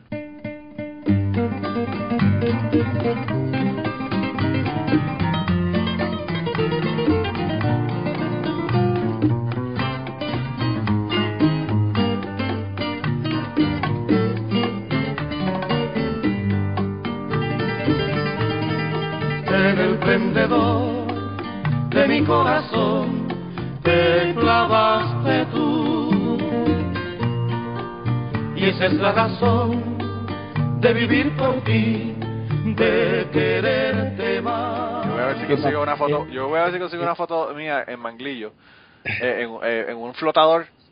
Estaba yo acostado en un flotador y tenía, ¿tú te acuerdas? Ahora la, la, los flotadores se lo ponen a los nenes en los brazos, ¿verdad? Que es la lógica, la lógica brutal. Pero antes, cuando la, cuando los padres querían que los niños se ahogaran y no tenían ningún Sí. interés en poner bolsas de aire en los carros ni nada, le ponían el flotador en la espalda, ¿verdad? Era un pedazo, Sí, un pedazo de foam en la espalda. una- un pedazo de foco que iba amarrado en la espalda. O sea, cuestión de que tu cabeza quedara dentro del agua. Pues yo tengo una foto, si la consigo se la voy a poner en el blog, de yo eh, acostado en un flotador de estos inflables, con esa pendeja en la espalda, que realmente si tú te vas a ahogar, todo tu cuerpo queda debajo del agua, lo único que flota es lo que está en la espalda, ¿verdad? Entonces tú como que te vas igual. Pero bueno, anyway, el caso es que Mira, ya- le voy a poner esa foto sé que de ahí, yo allá en, en, mi, en mis días de playa. Yo de, de, de, de, de, ¿cómo es? de, de bodybuild del playero. sí. Tú sabes que, a- yo sé que nos pasamos del tiempo, pero como todo el tiempo aquí te lo pasa por los... No, aquí, Pero forro, aquí tú sí. sabes que uno habla hasta que se acaba en la cosa. Esto aquí es Sí. hasta que se acaba. Pues me, aco- me ha hecho acordar la, la, la historia más impactante que yo cubrí como reportero, eh, fue como reportero radial y fue en Playa Santa, en, un, en una noche de, de San Juan. eh, yo trabajaba para WPAB, Luis Penchi estaba en el en el estudio con, con la doctora Raquel Bailoski, que es como mi comadre, eh, que es antropóloga, y estaba explicando la cuestión de los rituales, y nosotros nos fuimos en una unidad móvil a correr por todas las playas a reportar eh, lo que estaba pasando. Sí, lo que estaban haciendo la gente. Claro. Y entonces en Playa Santa, que es este sector de, de, del pueblito que se llama Ensenada, donde estaba la Guánica Central y la, la Central Guánica, Playa Santa es eh, una comunidad que le hicieron como un pequeño frente, frente de, de playa, así, que tiene como un cuchillo, ¿verdad? Eh, nosotros llamamos un cuchillo do- donde se, se unen dos, dos, eh, carre- ca- dos calles, ¿no? Y yo estoy parado en, en el punto donde se unen las dos calles y me, me, me, me tiran del estudio para que yo vaya al aire y explique lo que estaba pasando allí y de repente al lado mío a menos de 25 metros se oyen tres disparos Anda para el carajo. y cuando yo miro hay un tipo en un carro la cabeza por fuera y eso parecía de película de horror el chorro de sangre cada vez que bombeaba el corazón el chorro de sangre le salía de la cabeza Wow. y entonces, en menos de, qué sé yo, dos minutos, se metió el helicóptero a menos de, de 100 pies encima de nosotros, con el foco, eh, o sea, un, y un corre-corre. Después resultó que era que había una mujer hablando con un tipo en el carro, y el marido vino, metió, metió el arma por, por el, por el, Por la ventana. por la ventana del pasajero, y le dispara a ella, pero a quien coge al tipo. Y Anda le mete pa'l un tiro que hacía que más ropa en la, en la, en la, en la, La este, yo, yo me imagino que la doña todavía está corriendo por ahí, todavía no la han encontrado corriendo, ¿verdad? Diablo. Este, eh, pero cuando tú dices Ensenada, eh, Playa Santa, lo que me vino a la mente, este, todavía yo recuerdo el, la sensación del helicóptero, el aire del helicóptero dándome, como empujándome hacia, hacia abajo, ¿no? De, la presión de, de, la máquina sí.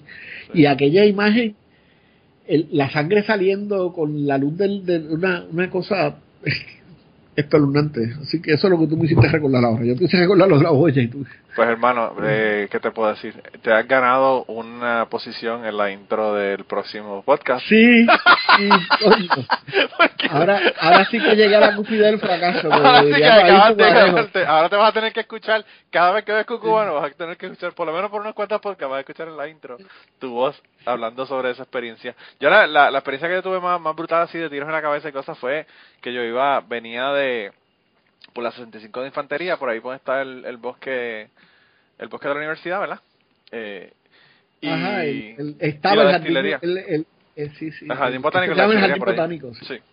Pues estaba, estaba la estación experimental ahí y toda la cosa, y yo iba pasando por ahí por el frente y me, me metí como para ir para Río Piedra, y cuando di la vuelta, en la salida de que está la 65 de infantería, que sigue hacia bueno, sigue hacia Río Piedra la Muñoz Rivera y la 65 de Infantería, cuando doy la vuelta para pasar por ahí veo un Porsche blanco, precioso el fucking carro, un cabrón, pero en el medio del círculo de la salida. Tú sabes que las salidas son como redondas y tienen un montón de, de, de, grama o césped, como le llaman en otros países, en el medio.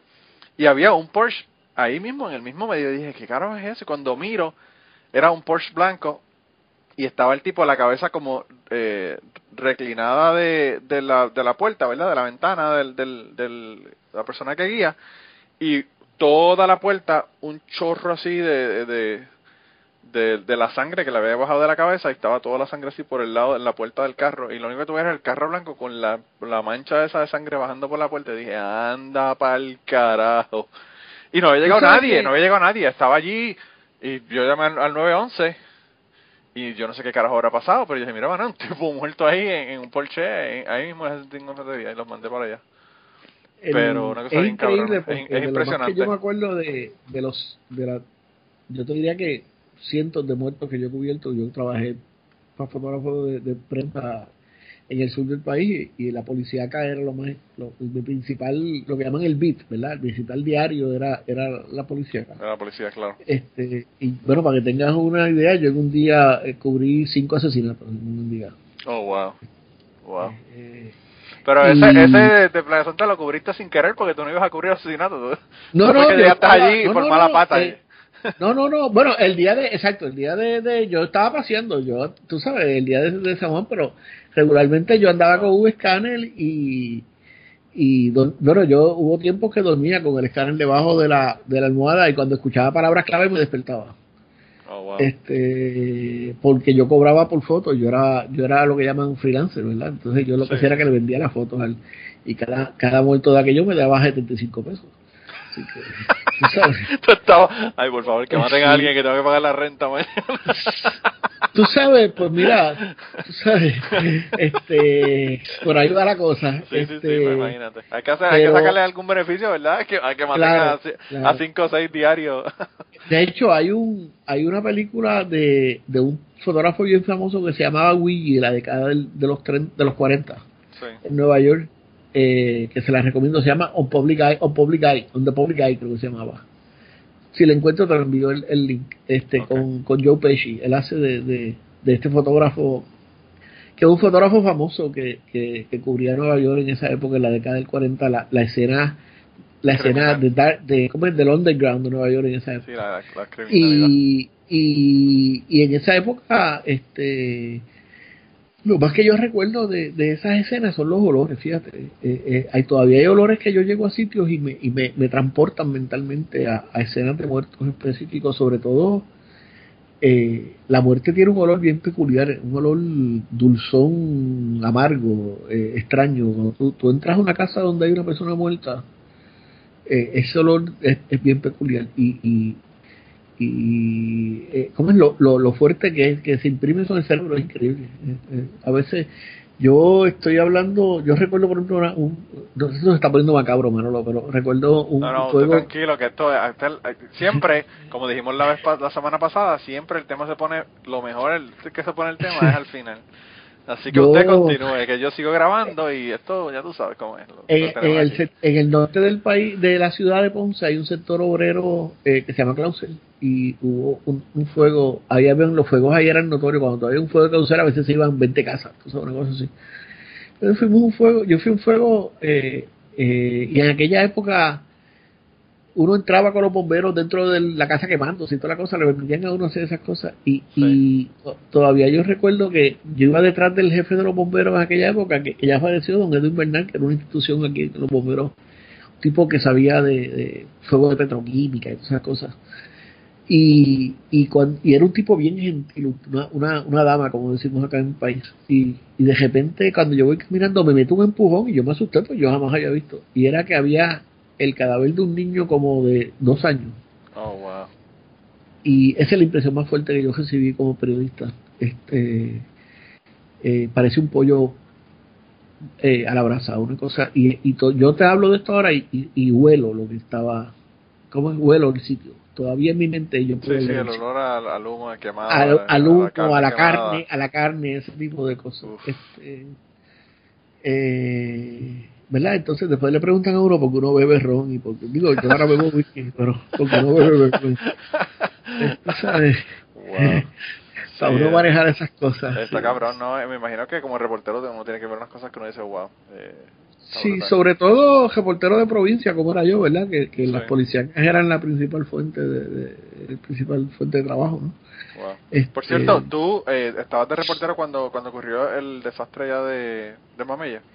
No, yo trabajaba en la universidad en- de fotógrafo. Yo fui fotógrafo de producción audiovisual en la Universidad Interamericana. Yo estaba por Sí. allá. Por, Yo Sí. quisiera conseguir a alguien, o alguienes, ¿verdad? Más de una persona. Pues mira, eh, Que haya hay- sobrevivido o que haya estado. Pues mira, tienes que eso. hablar con la profesora Vivian Matei. Yo te puedo después comunicar con ella. Vivian Matei era la ayudante de prensa del alcalde eh, la noche de, de- y fue quien bregó con la prensa internacional y fue que- de hecho aquí eh, hay un fotógrafo que se llama Edgar Vázquez que era fotógrafo del municipio que le dicen tornillo ya tú sabes lo cuerdo que es el tipo Este, y el tipo llegó llegó a, como a los 10 minutos que se cayó Mamelle. Para los amigos que nos escuchan, Mamelle fue un monte en, en el área, en la ciudad de Ponce, que en la década de los 80, eh, bajo unas lluvias torrenciales, colapsó una ciudad, una, una comunidad y murieron dos o tres mil personas. Nunca se supo exactamente, porque era una comunidad muy marginada donde no se sabía cuánta gente vivía.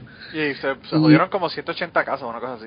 Era Sí, era un montón sí, de casas. Y Tornillo llegó al sitio y cuando se bajó con las cámaras, y los gritos de la gente pidiendo ayuda, él soltó las cámaras y empezó a sacar gente. Y nunca hubo fotos del sitio, Sí. de la situación, porque Tornillo, ¿verdad? Entonces, eh, eh, eh, el dilema ético, si hizo bien, si hizo mal, si eso es lo que había que hacer, eso, eh, ¿verdad? Es un, pero nada, después yo te conecto con la profesora Matei, que, que ella te puede, te puede contar lo que, lo que ocurrió como durante y después de Mamelle este porque fueron semanas en sacando gente de allí muerta. Sí, no, no, estuvo brutal, de verdad que estuvo brutal. A mí eso, eh, el otro día estaba escuchando de, en la gente, hablando de gente de, Radio Ambulante sobre el Nevado del Ruiz y lo que me recordó fue Mameyes, que no, obviamente la magnitud no fue tan grande, pero fue algo que yo recuerdo bien, bien, que me impactó muchísimo porque yo estaba en esa edad ya que yo eh, veía noticias y toda la cuestión, aunque Claro. no me interesaban, pero yo no podía creer lo que estaba pasando. Sí. Eh, fue brutal. No, y, y, y en eso también hubo una mistificación de toda la cosa, ¿verdad? Y se, se hicieron, este, se, se hizo un parque memorial y hay un museo en la ciudad dedicado a porque hay una historia de, de estos niños que una semana antes habían hecho dibujos en la escuela que servía a la comunidad y, y los dibujos eran de desastre por alguna razón, así una cosa media mística, así media extraña.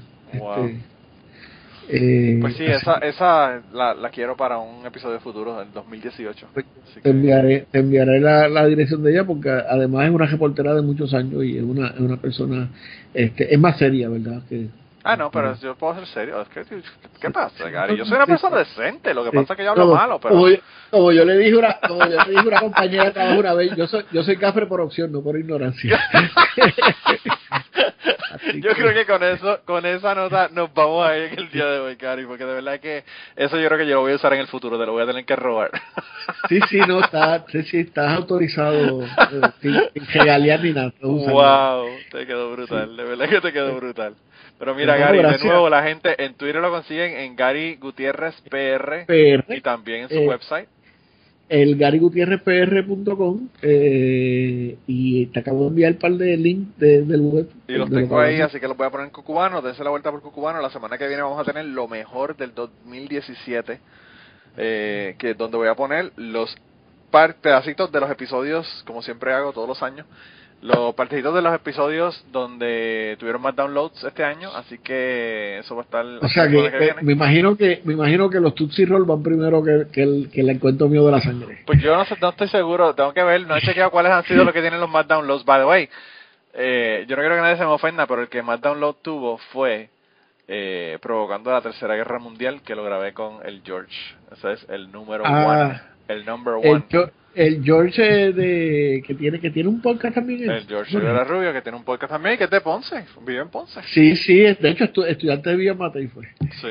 Ah sí. Estudiante de comunicaciones de Villa Matei. Sí el tiempo de comunicación qué cojones para que tú veas cómo qué pequeño es el mundo hablando de ella y mira y, el George que sale en la pendeja pero bueno. Sí.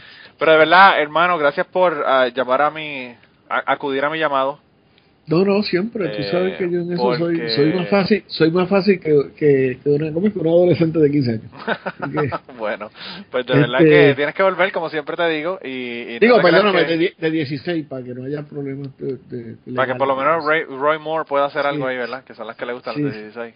Sí, sí. Eh, sí, no, pero en eso soy, soy más que un, que un adolescente varón de 16 años. Sí, soy más fácil que eso.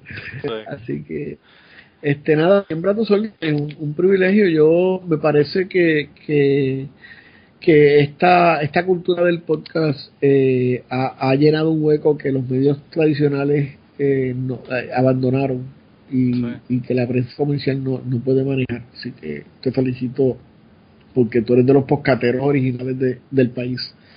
Así, aunque estés en el exilio. Esta. Sí, yo aquí, eh, yo soy boricua yo soy boricua para los gringos y gringo para los boricuas. Pero yo, yo en mi corazón soy boricua 100%. Sin ninguna otra distinción, ¿verdad? Seguro, seguro. Eh, sí, sí, bueno, uno, es lo que es, que carajo, no, no, uno trate no va a dejar de ser lo que es. Claro, así mismo es, así mismo es. Pero nada, hermanita, ¿verdad? Gracias, un abrazo y, y nada. Que nos soportaron por estas dos horas. sí, ¿verdad? Le metimos, le metimos duro, le metimos duro. Eh, yo creo que la primera parte, la primera parte la van a tener que ir a buscar a Patreon, pero el resto lo vamos a poner en, el podcast regular. La parte que estamos hablando de alcohol está en, en Patreon. Sí. Ah, ¿de qué alcohol? No recuerdo. Eh, sí, yo sé, me imagino que no recuerda, por eso por, eso mismo. ah, un abrazo, un abrazo y, y, y, como, no, como uno no celebra Navidad, pues, pues feliz altera de, de fin de año. Sí, y, bastante brutal, que tengo una, una planificada bien cabrón, voy a hacer un pavo frito. Ah, mano, tienes que meterte un traje de asbesto de eso, no vayas a quemar la casa. No, no, no, yo yo soy un experto en ese departamento. Ah, sí. Ah, pues ya tengo dos razones pila que entonces. Sí, sí, sí, ven para acá. Ah, yo, te hago, yo, yo, tengo un pavo frito a ti que te caes de culete y te llevo a un restaurante eh, aquí que está bien cabrón también. Ah, pues ya, ya tengo, ya tengo, ¿cómo es? Ya tengo razón para ir a Kentucky, que hasta este momento no la tenía. Cuando quieras, cuando quieras, vienes para acá y, y le metemos, le metemos brutal. Pues un abrazo a ti y felicidades que sé que fuiste padre este año otra vez y todo ese tipo de cosas. Sí, chicos, ya la ya tiene casi un año, no lo puedo ni creer, de verdad. ¿Cómo se va el tiempo? Increíble. Pues un abrazo, hermano. Bueno, cuídate un montón y hablamos. a ver cuando vaya a Puerto Rico a darme un café contigo. Sí, seguro, seguro. Inventamos, buscamos un chinchorro donde meternos. Perfecto, perfecto. Cuídate. Un abrazo, bye. Bye, Y antes de terminar esta semana, queremos darle las gracias a las personas que nos han ayudado con el podcast. Raúl Arnaiz nos hizo el logo y a Raúl, eh, sus trabajos los consiguen en homedecomic.com. Así que dense la vuelta por allá y chequen los trabajos de, de, Raúl que están brutales. Y la canción del podcast la canta Maida Belén con Rafi en la guitarra y Kike Domenech en el 4.